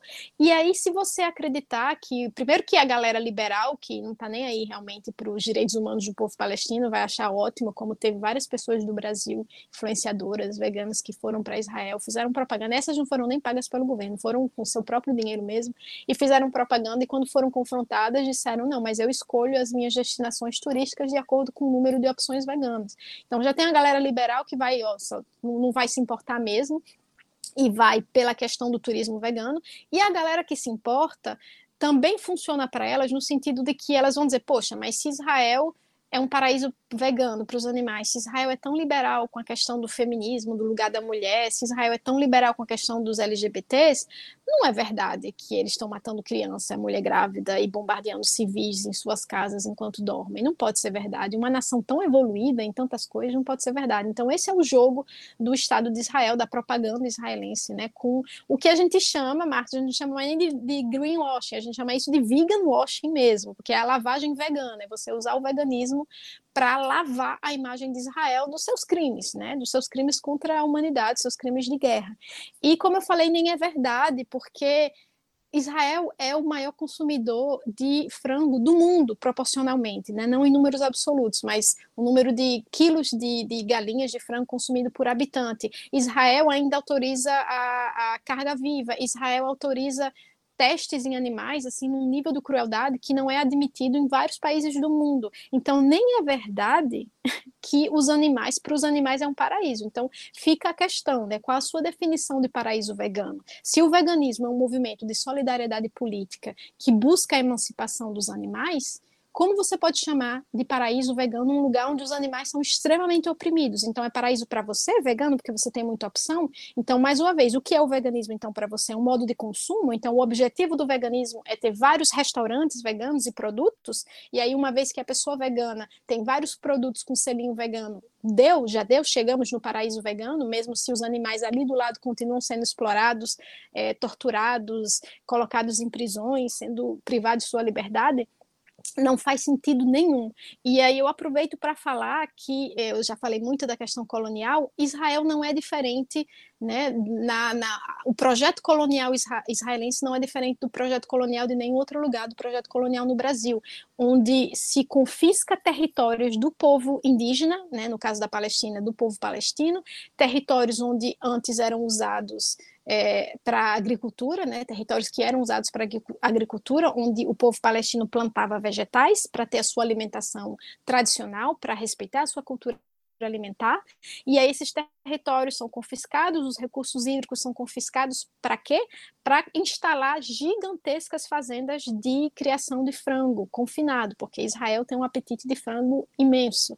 Então, assim, mais uma vez, né, a, a exploração animal como ferramenta de colonização na mão dos colonizadores. E aí você vai defender esse lugar como paraíso vegano, e pouco importa se Israel tem startup fazendo bife em 3D, bife vegetal em 3D, carne in vitro, sabe? É, esse é o futuro que a gente quer, então, é continuar passando pela concentração de poder na mão de poucas empresas e a gente continuar refém dessas empresas.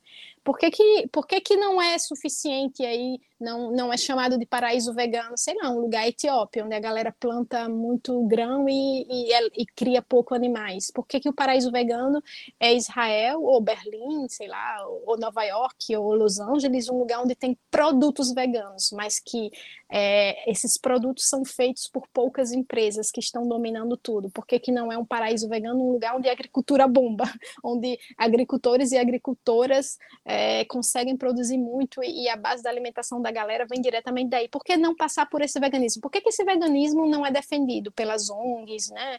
Pelos, pelos, pelas influenciadoras? Porque não dá dinheiro, né? Obviamente. Então, assim, não faz sentido nenhum defender Israel como um, paraíso vegano de nem, sob nenhum aspecto. Nenhum aspecto. Que seja. É, do, da questão de ter soldado vegano para soltar bomba em cima das pessoas e outra. Quando o soldado israelense vegano solta uma bomba em Gaza, essa bomba vai matar animais outros que humanos também não, não, não, mata só animais humanos, mata os outros também. Então não tem nada de vegano em você ser um soldado vegano, não tem absolutamente nada de vegano. E eu queria falar do outro lado também. Então, o povo palestino tá, é pequeno o movimento vegano lá, mas também existe. Então vamos escutar essas vozes que estão fazendo um trabalho parecido com o que a gente está fazendo dentro do veganismo popular no Brasil, que é falar da questão colonial, que é falar também da questão da apropriação cultural e gastronômica de Israel, porque faz parte do projeto colonial, apagar, na verdade, né, fazer a limpeza étnica do povo que está sendo colonizado e tudo aquilo que não pode ser destruído, que não desaparece, é cooptado.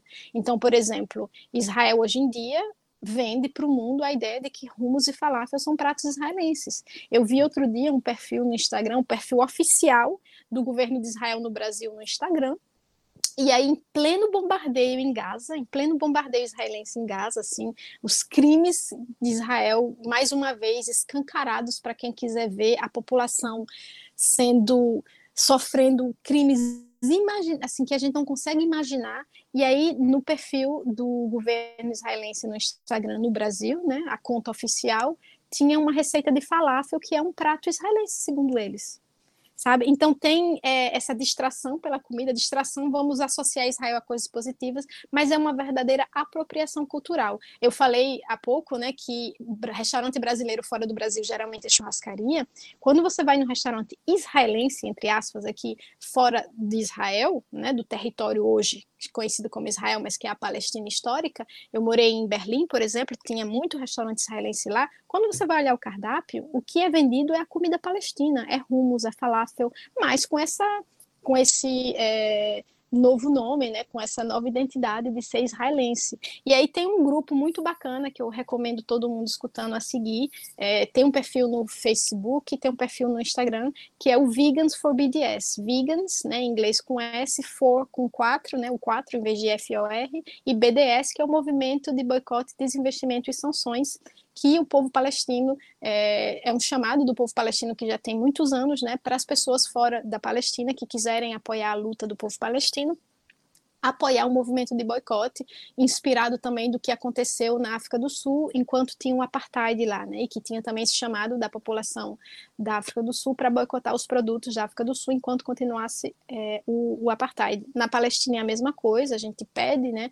que o povo do mundo inteiro boicote os produtos israelenses, porque essa pressão econômica vai ser a única maneira de fazer com que Israel pare de colonizar. Nenhum colonizador na história da humanidade acordou um dia dizendo: já colonizei o suficiente, já roubei terra o suficiente, já matei o suficiente, já fiz limpeza étnica o suficiente, já deu, né? Bora para casa. Não existe. Sem a resistência do povo colonizado, do povo oprimido, a opressão, essa colonização não vai parar. E como ajudar esse povo que está resistindo, né? O povo palestino resistindo, lutando pela sua autonomia, né, pela sua autodeterminação, o BDS é uma ferramenta poderosa de solidariedade política, e aí tem esse grupo chamado Vegans for BDS, eu conheço a galera que lançou, um pessoal maravilhoso, e a gente pode acompanhar também e escutar diretamente das pessoas palestinas o que que elas estão fazendo lá dentro para pautar o movimento do veganismo nessas circunstâncias. Imagine a dificuldade, né, você tá com bomba caindo na sua cabeça, você tá em uma colonização brutal, é, criança sendo presa, civil sendo assassinado na rua, as casas sendo sendo confiscadas e mesmo assim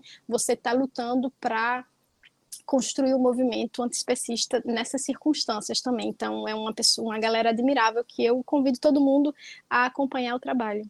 É sensacional, nossa. É isso, né? A gente é, escolhe, né? De fato, como eu falei aqui, né? A gente escolheu ser europeu, a, a gente enquanto nação, né? Enquanto projeto e, e eu acho que existe essa tendência dentro do movimento do veganismo popular de ouvir a voz dos, dos que são oprimidos, né?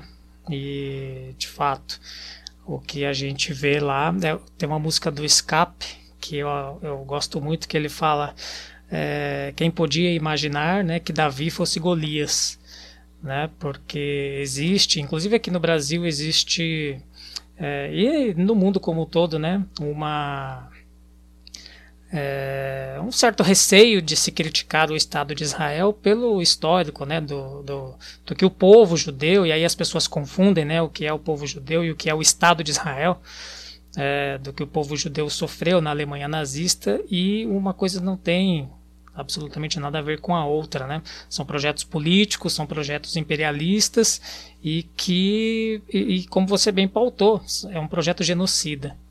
Então, de fato, eu acho que a gente, enquanto, enquanto vegano, né, tem que estar atento a essa, a essa questão. Bom, eu acredito que a gente pode passar para um último ponto aqui da nossa, da nossa pauta, Sandra, que é a questão dos jardins a defender, né? Que você está bem engajada, né? Ali na. Qual, qual o nome da, do bairro onde você mora? Agora me. me... É uma, uma cidade, na verdade. É uma cidade. É Aubervilliers. Isso. que fica colada a Paris, né? É a primeira cidade quando você sobe. Tem Paris, você vai para a periferia norte. Quando você atravessa a fronteira, eu moro a poucos metros, na verdade, de Paris. Se eu, como eu estou aqui na, na, na, fronteira entre Aubervilliers e Paris, se eu andar três minutos a pé, na esquina da minha rua já é considerado Paris. A periferia aqui, a periferia ao redor, né, a região periférica de Paris, são é, composto de não, não são bairros, são pequenas cidades coladas né, ao redor, e a cidade onde eu estou agora se chama Aubervilliers, que é a cidade dos jardins também que a gente está defendendo. Muito legal. E que teve um, um especial de 10 episódios no podcast O Antinomia, que é um podcast produzido pela Biblioteca Terra Livre. Eu, inclusive, eu faço parte de um grupo de estudos da Biblioteca Terra Livre sobre o anarquismo sobre a, a, agora a gente está nesse momento do, do, grupo de estudos que é sobre a luta das mulheres na Revolução Espanhola, né? Na Revolução Anarquista Espanhola. E esses dez episódios, nossa, como eles são lindos, assim, eles são foram feitos de, de maneira muito bonita, é, é, como o Marcos colocou aqui, né? Ele chora, ele fica com vontade de chorar, né? Toda vez que, que, que ouve um episódio, eu já ouvi os 10, e de fato a, a solidariedade, a, a luta do povo ali, né? Pela, pela defesa de um pedaço, de um, de um, de um território verde, né? Cultivado, enfim. Eu acho que a gente podia falar um pouco dessa, dessa luta que você está tá engajada ali com, com outros coletivos, né? Ah, eu tenho, tenho muito tenho, tenho tido muita ligação com, a, com essas lutas por, por território, essas lutas por, por e principalmente territórios verdes e territórios de, de agricultura, né? Então é, é, chega a ser um alento assim para nosso para nossa vida mesmo, né? A gente vê aqui no Brasil a Amazônia virando pasto, é, é, a, o, o, cerrado, né, sendo destruído e ver como as pessoas é, se solidarizam ainda, né? Aqui no Brasil também tem, mas é, é, o que chega na, na, nossa, pelo menos vou falar por mim, né? O que chega na minha consciência, assim, ouvindo esses episódios que você tão, tão maravilhosamente produziu, é, é justamente essa esperança de ver as pessoas mobilizadas, ver as pessoas agindo por, com solidariedade, vendo as pessoas agindo com a outra forma de, de, de lógica que não acumulação de propriedades, que não acumulação de lucros, né? É o que o Milton Santos ele sempre pautava, né? Nós precisamos pensar o mundo por uma outra globalização, né? A globalização do, dos pobres, né? A globalização das pessoas que que vêm sendo oprimidas e que têm se levantado, né? Então episódio, os episódios, além de ser um alento, né, chama atenção para um contexto que também é muito caro para, principalmente, eu acredito, acho que para toda a esquerda, né, mas eu acredito que a, o anarquismo ele tem uma é, certo não sei se eu vou usar a palavra carinho, né? Não sei se é essa palavra, mas de falar sobre a Comuna de Paris, né? A gente viu aqui uma série de podcasts, uma série de programas, de canais no YouTube, de lançamentos de livros falando sobre a Comuna de Paris. Né? E esses episódios que você produziu vêm também um pouco nesse contexto né, da Comuna de Paris. Então fala um pouco para a gente o que, o que são os jardins, né, o que é essa luta, como que, que surgiu aí a necessidade de lutar por esse território que está sendo invadido por uma empresa que quer destruir esse, esse pedaço né, de chão. A, a ideia de fazer a série, eu propus né, para a galera do, da Biblioteca Terra Livre, que são camaradas que eu conheço virtualmente já há algum tempo, é, que eu admiro bastante o trabalho e escuto também, sou ouvinte do Antinomia, o podcast. E aí eu pensei, justamente esse ano foi o aniversário de 150 anos da Comuna de Paris, e eu queria fazer uma homenagem à Comuna de Paris e escrevi para o pessoal da biblioteca e falei, poxa, vamos fazer uma coisa. E ao mesmo tempo eu já estava envolvida com a luta dos jardins, da luta de defesa que começou o ano passado. Eu faço parte também do coletivo de defesa dos jardins operários de Aubervilliers, que nasceu ano passado. E aí a ideia foi de fazer. É, são 11 episódios, na verdade, e de fazer os episódios. O primeiro saiu no primeiro dia, da, no dia que a Comuna de Paris foi decretada, né, 18 de março de 1871, o, o original, né, então 150 anos depois, 18 de março de 2021. E aí seria um episódio por semana, até que o último seria no dia 29 de maio, que é o final da Comuna de Paris, foi quando a Comuna de Paris foi definitivamente esmagada no final do que ficou conhecido como a Semana Sangrenta, né, que os as tropas de Versailles invadiram a do governo francês, invadiram Paris e massacraram os comunards, comunardes, né, que eram como eles e elas se chamavam. E aí a ideia também de juntar as duas coisas é porque do lado desses jardins, eu explico já a luta dos jardins, do lado dos jardins tem um forte, tem uma fortaleza que foi construída em 1846 por ninguém menos que Adolphe Thiers, que era o então chefe do governo da, da França, né, durante a Comuna, e que esmagou né, a Comuna de Paris, e que em 1846 estava com esse grande projeto de construir fortes ao redor do, de Paris para fortes militares, né? para defender. E aí, do ladinho dos jardins, tem um desses fortes. Então, achei a coisa muito simbólica, né? E a questão, a luta dos jardins é o seguinte: aqui na França tem essa tradição bem antiga dos jardins operários, que são jardins, hortas, na verdade, hortas familiares para uh, operários e operárias. Aqui em Aubervilliers, que é a segunda cidade mais pobre de toda a França, Aqui é 44% da população vive abaixo da linha da pobreza, um quarto dos alojamentos são insalubres, É uma cidade assim que você não imagina, a gente está colada a Paris, mas ninguém imagina que tem esse nível de pobreza. É uma cidade onde a maior parte da população vem da imigração, pós-colonial, né, principalmente do norte da África, Argélia, Marrocos, Tunísia, mas também tem uma população de imigrante do continente africano e agora asiático também. Então, a maior parte da população é racializada, não é por acaso que é uma cidade tão pobre, né? E é uma cidade de um passado operário muito rico, tinha muitas é, fábricas aqui, quase todas foram fechadas. E aqui, nesse contexto, tem os Jardins Operários de Aubervilliers, que existem há mais de 100 anos e que foram criados numa, numa terra que, desde a Idade Média, era Desde a Idade Média, esse território serviu como era uma terra que nutria Paris e o, a periferia ao redor.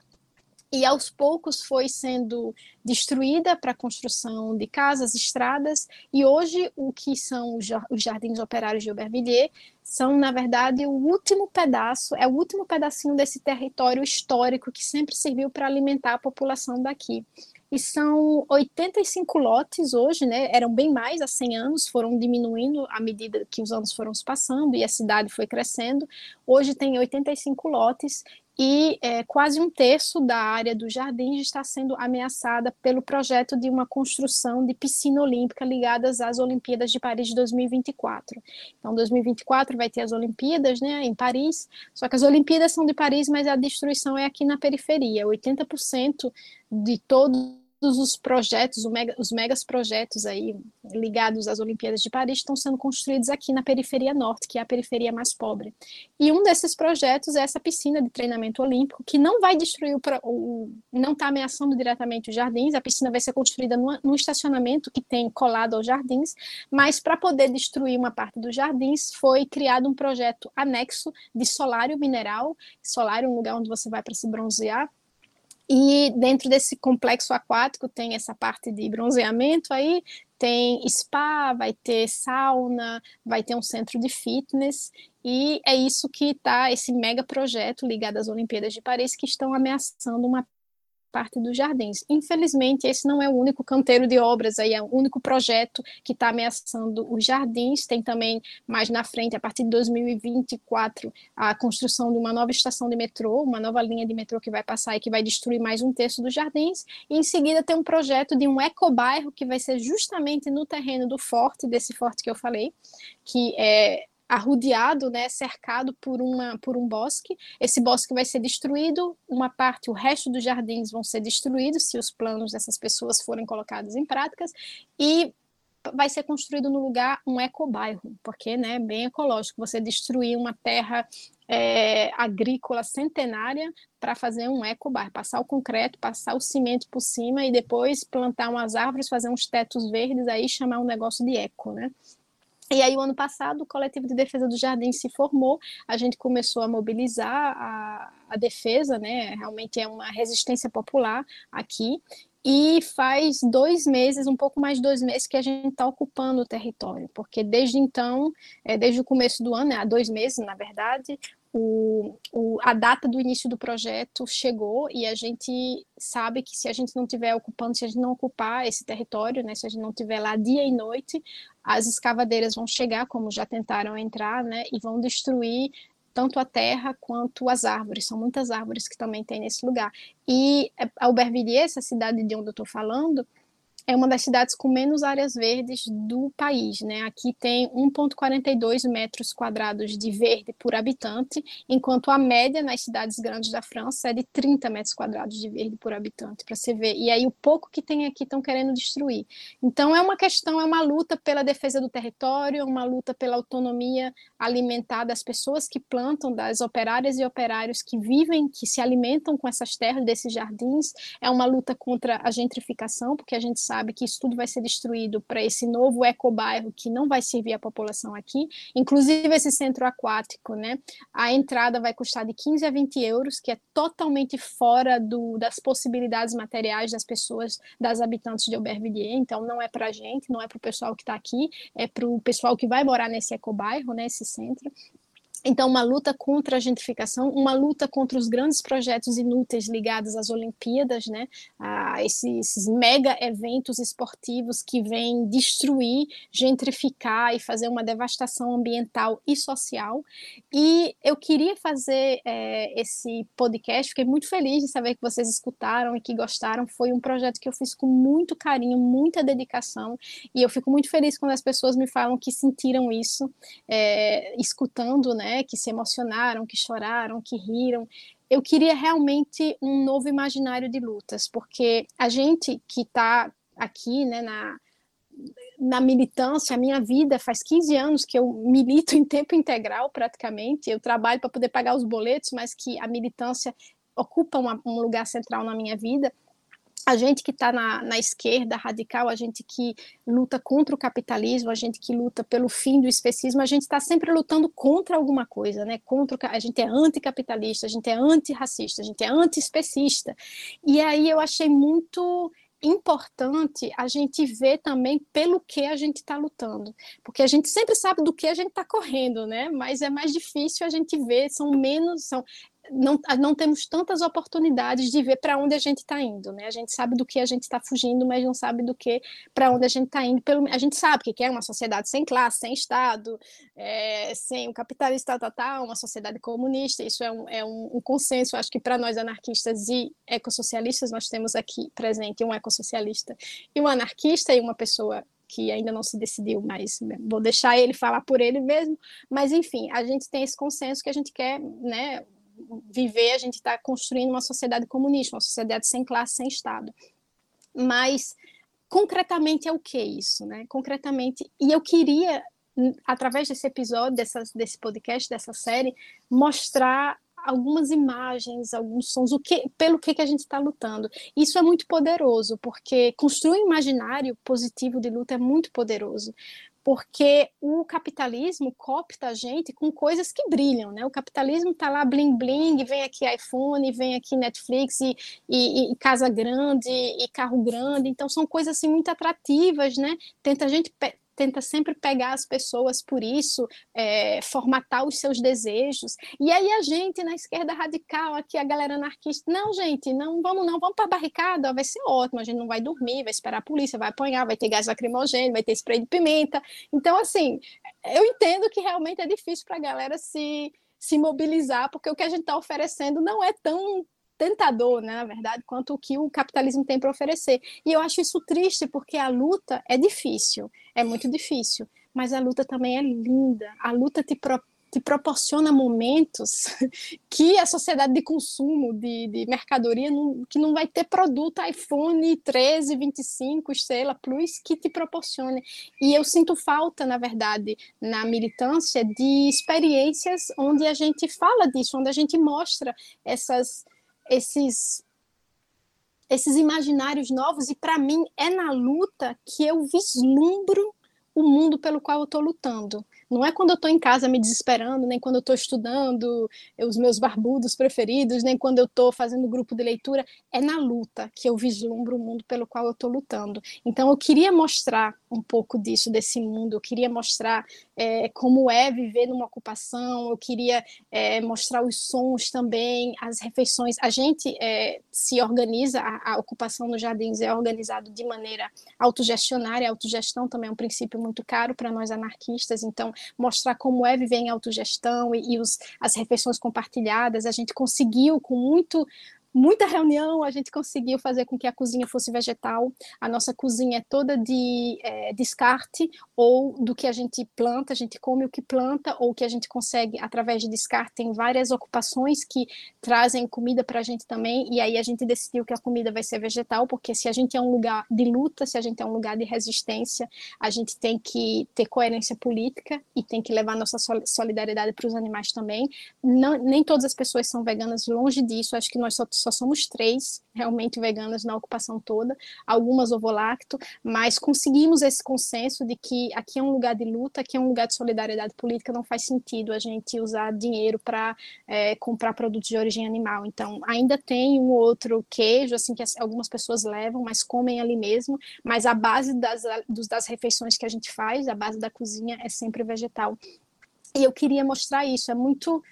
É difícil fazer barricada, é, é difícil construir uma ocupação, é, mas é muito mais difícil manter a vida atrás das barricadas. E eu queria mostrar um pouco disso também, porque é difícil, mas também é lindo e você encontra companheiras de luta assim que, nossa, fazem tudo valer a pena. Então esse é o projeto dos Jardins da Comuna. Poxa, é fantástico, realmente. Eu vou falar um pouco dessa questão. É, eu, eu, acho que eu já até eu me decidi, né? Só que você, eu sempre tenho um pouco de receio de me auto, de me autodenominar assim como anarquista. Ou a minha trajetória mesmo foi dentro do, do marxismo. O, o anarquismo sempre foi uma coisa que eu vislumbrei, mas que agora, por conta do veganismo, eu acho que e que faz muito sentido, assim, essa. Olha aí, Adriano, mais uma vez, o veganismo sendo a porta de entrada para drogas mais pesadas. Mais pesadas, é isso pra mesmo. Para você, para Marcos, que seja o anarquismo ou o ecossocialismo, cuidado, galera, porque vai ser o próximo passo. É, aliás, a gente não falou muito, porque também não era o, o propósito, né? Mas falar sobre anarquismo. É, eu vou deixar indicado aqui o episódio do Outras Mamas que a Sandra participa, que é o que o veganismo tem a ver com anarquismo, né? O episódio acho que de 80 e 89. É, por conta desse episódio, eu li o, os livros que você indica lá, Sandra, que é o, o Mark Bray, né, que é o, o, Manual Antifa, é o episódio 89, confirmei aqui. Eu li o Mark Bray, que é o Manual Antifa, e tô lendo agora um livro que eu, eu, já conhecia, mas nunca tinha lido. Como você indicou, falei, bom, eu vou ler por conta dessa disso que você fala nesse podcast, que tem tudo a ver com o que você acabou de falar. Que é quando George Orwell ele chega na, no acampamento, né? E ele vislumbra aquela cidade autogestionada, aquela cidade onde o dinheiro foi abolido, né? aquele espaço político de luta, onde esses ideais, a gente chama ideal, mas ele viu ali acontecendo, né, na sua materialidade, na materialização da vida. E, e, como ele se sente emocionado com aquilo, eu acho que tem tudo a ver com, com essa experiência que você conseguiu trazer através dessa série do, do Jardins a Defender. Que é justamente isso, né? Esse vislumbre. A, a gente vive numa sociedade de consumo cujo egoísmo é, consome tanto as nossas vidas que até para nós militantes, quando nos vislumbramos com atitudes de solidariedade, eu tenho sentido muito isso. Eu acho que a pandemia também e o contexto que a gente vive no Brasil tem aflorado isso também de uma forma um pouco mais sensibilizada.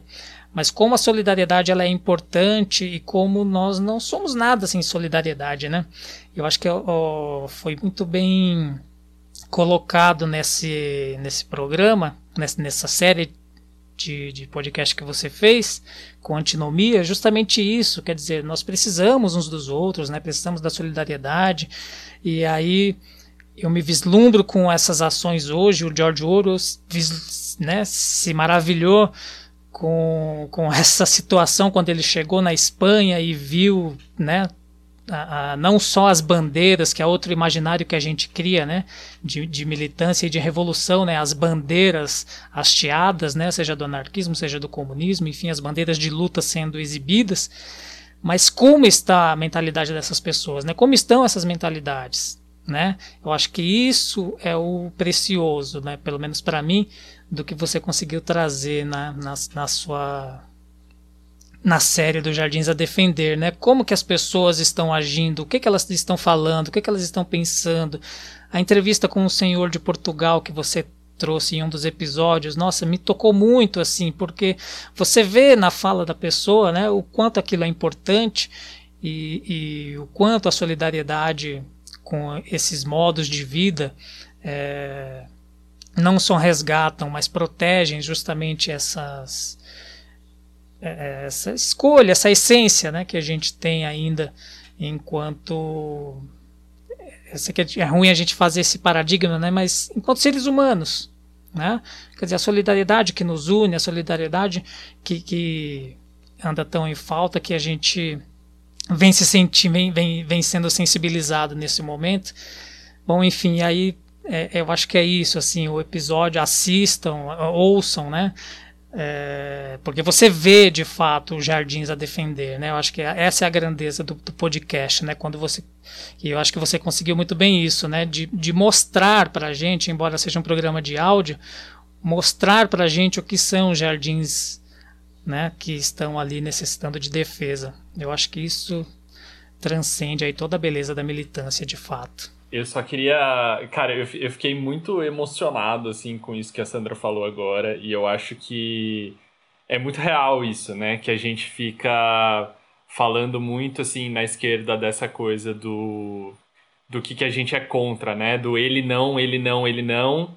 É, a gente é antifascista, a gente é antirracista, a gente é antissexista mas a gente às vezes esquece, né, da, de, de mostrar o, o bonito, né, o que que é, é, ele não, mas quem sim, né, é, é antifascismo, mas o que no lugar, né, e, e, eu acho que isso que que a Sandra trouxe nesse, nessa série, assim, de, de, de episódios, é, com antinomia foi sensacional, assim, isso me lembrou muito, é, quando, quando eu estava escutando, é, me lembrou muito, assim, uma, um episódio que aconteceu com a minha mãe, é, pouco tempo atrás, é, na verdade, é um episódio que aconteceu com meu pai e um comentário que minha mãe fez, né? Meu pai estava tava na estrada, indo para o trabalho, é, 4 horas da manhã, e furou um pneu, né? E aí ele encostou é, o carro e começou a, a, trocar o pneu, mas meu pai já, já é um senhor aí de, de 65 anos de idade, né? Então ele estava tendo um, um, um, pouco de dificuldade. É... E aí parou um cara com uma moto, né? E aí meu pai ficou super apreensivo, né? Quatro horas da manhã, um cara de moto parando, ele falou, putz, e agora, né? Porque ele falou, se o cara quiser me assaltar, não tem o que fazer, né? É, quiser levar o carro embora, não tem o que fazer. E mas aí o cara foi lá, ajudou ele, trocou o pneu e tal, não sei o quê, e pegou e foi embora, né? E aí minha mãe virou e falou assim: "Olha, você tá vendo, ainda tem gente boa no mundo", né? E aí, pô, quando minha mãe fez esse comentário, assim, isso me, me tocou muito, né? Porque, pô, isso é uma coisa tão, tão pequena, né? É, é uma coisa tão pequena, assim. E, e se isso para minha mãe é um exemplo de que ainda tem gente boa no mundo, é... pô, eu queria muito que ela visse as coisas que eu vejo aqui na esquerda. Né? Eu queria muito que ela assisti... é, escutasse os episódios da Sandra. Né? É, inclusive foi uma coisa que eu recomendei para ela, sabe? É, eu queria muito que ela visse, né, esses, é, todas essas, esses projetos, né, de, de, de, solidariedade mesmo que, que rolam na esquerda, né, que essas, é, que sejam ocupações, que sejam é, é, comunidades agroecológicas, é, que sejam esses, esses, essas iniciativas de defesa, né, de, de territórios, enfim é, eu acho que é um grande é, problema de marketing, entre aspas, né? Bem entre aspas, porque essa, essa palavra marketing né, é toda cooptada, mas é um, um grande problema de comunicação da esquerda mesmo, né? A gente talvez parar de focar tanto no negativo e trazer um pouco mais o positivo, né? Do para que que a gente luta, né? É, precisa ter esperança, mas esperança para quê? Né? Eu acho que se a gente não mostrar isso, é, vai ser difícil a gente realmente conseguir é, trazer mais gente para nossa luta. E foi algo, né, Marcos, que eu acho que a gente, a gente até conversou na, na outra conversa que a gente teve para o Levanta Militante, de por que, que a gente milita também. Eu acho que a gente falou sobre isso. É muito. As pessoas que estão desesperadas e que não conseguem ver mais beleza nem bondade no ser humano, aquelas pessoas que já estão assim num nível que acham que todo mundo é ruim, até que se prove o contrário, e que aí vem alguém e te ajuda a trocar um pneu e nossa, não imaginei que ia ter ainda gente fazendo isso, é, mostra a, a que ponto né, você não não está na luta, você não ser uma militante organizada, você se sente realmente sozinha, isolada e você liga a TV, lê o jornal, abre o Twitter e só vê desgraça você acaba sem razão realmente para acreditar que um outro mundo é possível. E por isso que eu falei que é na luta que eu vislumbro o mundo pelo qual eu luto, porque é a luta que dá esperança, é o fato de eu ser uma militante organizada, de eu participar de coletivos, de eu ter camaradas de luta e de vida com quem eu posso contar, que me faz sair da cama todo dia e acreditar que um outro mundo é possível mesmo, porque eu sei, eu, eu, vejo essas pessoas ao meu redor lutando pela mesma coisa. Então a ideia é isso, né? O, o problema de marketing que você falou, a luta tem que ser irresistível. A gente tem que mostrar como a luta como a luta é linda, só a luta muda a vida, mas só a luta dá esperança, só a luta te dá vontade de sair da cama, porque te faz encontrar outras pessoas que estão lutando também, né? A, a questão da ajuda, também mais um conceito caro para a galera do anarquismo, que é a ajuda mútua, né? O auxílio mútuo, que é a nossa base organizacional e o mundo pelo qual a gente luta é um mundo com igualdade, liberdade e solidariedade. E a solidariedade é muito importante, né? Não é por acaso que o nome do coletivo que eu faço parte aqui também é a Brigada de Solidariedade Popular. Então, eu acho que mostrar essas iniciativas de solidariedade, mostrar todos esses projetos, como você falou, que sejam é, comunidades agroecológicas, que sejam ocupações, que sejam pessoas lutando para defender ainda o que é belo, o que é bom, o que é justo, isso é isso que vai fazer com que as pessoas venham para a luta, né? Mostrar até aqui, olha aqui, ó, é por isso que a gente luta, isso aqui. E vem experimentar, porque uma vez que você está lá, não tem volta, sabe? Você vê que realmente não eu não hoje em dia eu penso assim, não, eu não vejo nenhum outro projeto, nenhuma outra atividade mais bonita do que lutar para eu dedicar a minha vida. Eu não, não vejo uma melhor maneira de usar a minha vida, a minha existência aqui na Terra do que né, que não seja participar da construção desses outros mundos possíveis, né? E é importante a gente falar disso sempre. Bom, gente, eu acho que é isso, né?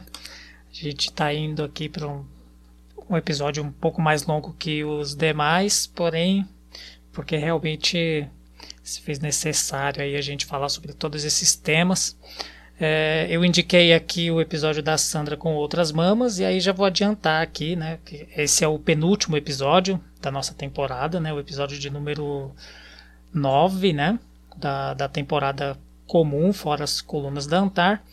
E o nosso último episódio vai ser justamente com as meninas do Outras Mamas, né? Então já fiquem ligados aí que a gente vai é, possivelmente ampliar muito desses assuntos também com elas que tem aí primeiro podcast é, feminista e vegano aí da podosfera. É, é uma inspiração para nós aqui também da psicosfera vegana. E aí no, no próximo episódio será então com elas. E aí, Sandra, fica aqui para você fazer as suas considerações finais, né? É, sigam as redes. a gente não falou né, do Papa Capim. O primeiro contato que eu tive com o texto seu foi justamente no seu, no seu site. Né? E ali eu vislumbrei de fato o que, que eu pretendia, não só com o podcast, como na minha própria vida, no, na própria militância, que eu falei: é isso, é veganismo popular, interseccional, veganismo de luta. E nós estamos aí nesse um ano construindo essa trajetória bem inicial, mas é isso. Eu acho que a gente tem muito ainda para para somar com as lutas que já acontecem e para construir lutas novas também em novos territórios, em novos jardins a serem defendidos aí nesse vasto planeta Terra. E fica para você indicar aí as suas redes, fazer suas considerações finais. E mais uma vez eu expresso, é uma honra sem tamanho poder conversar contigo, né, num papo tão agradável e tão instrutivo. Bom, vou terminar então sugerindo. É, você sugeriu o episódio sobre o que, que o anarquismo tem a ver com o veganismo, com é, as outras mamas, que são amigas muito queridas. É, eu gostaria de sugerir também dois vídeos que eu fiz com o Vegano Vitor, um sobre a Palestina, porque a gente falou sobre isso hoje, né? Então, quem quiser se aprofundar, tem um vídeo muito bem explicadinho. Ele é, fez o favor de ilustrar tudo que eu ia dizendo depois na, na hora de editar o vídeo. Ele colocou mapa para você visualizar bem direitinho a questão realmente do território. Então, é um, é um vídeo muito bom, um vídeo introdutório, bem simples, mas que é bem completo para quem quer começar a entender a questão da colonização israelense na Palestina e a luta por autodeterminação do povo palestino. O outro vídeo que eu fiz com ele é sobre o MST né? O que que o veganismo tem a ver com MST? E é um vídeo também que eu recomendo demais, né? Porque a gente também tocou no assunto hoje, a questão da reforma agrária popular, autonomia alimentar e soberania alimentar. E o terceiro vídeo que eu gostaria de recomendar eu fiz com Sabrina Fernandes, do Tese 11, que também dispensa apresentação, uma pessoa maravilhosa, uma companheira de luta e uma pessoa que eu tenho muita alegria de chamar de amiga. E a gente fez um vídeo sobre o vegan washing na Palestina, então sobre justamente esse mito de Israel como é, o paraíso vegano. Então quem quiser se aprofundar sobre esse tema, o vídeo está lá no canal dela, Tese 11. O meu blog é papacapim.org, tudo junto, né? No Instagram acho que é papacapim underline Sandra. Vocês me acham por lá, mas se forem para o blog também, papacapim.org, também me acham, tudo junto, sem tracinho, sem nada. E muito obrigada por, pelo convite, pela oportunidade de trazer todos esses assuntos, essas pautas que são tão importantes para mim. Muito obrigada. Ficou um episódio gigante. Eu acho que vocês têm que cortar no meio esse negócio, que ninguém vai me escutar até o final, que eu falei muito. Mas é, muito obrigada, muito obrigada mesmo. E foi um papo maravilhoso me convidem quando quiserem, porque já gostei daqui, estou me sentindo em casa, então se precisarem aí, só chamar.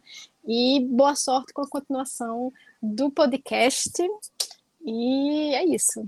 Ô, Sandra, pô, muitíssimo obrigado mesmo. É, inclusive, queria dizer aí que esse vídeo que você fez com a Sabrina sobre o vegan washing foi um dos vídeos que me abriu muito o olho, assim, que me ajudou a, a sair do veganismo liberal. É, então, te agradecer pessoalmente aí por isso e reforçar essa indicação desse, desse vídeo que realmente é muito bom. É, e aí deixar aí também, né, já fica de como informação privilegiada aí para os ouvintes da Psicosfera Vegana, que logo sai uma entrevista da Sandra lá no Levanta Militante, né, que a gente não divulgou isso ainda, mas fica aqui essa informação privilegiada para quem escuta a Psicosfera.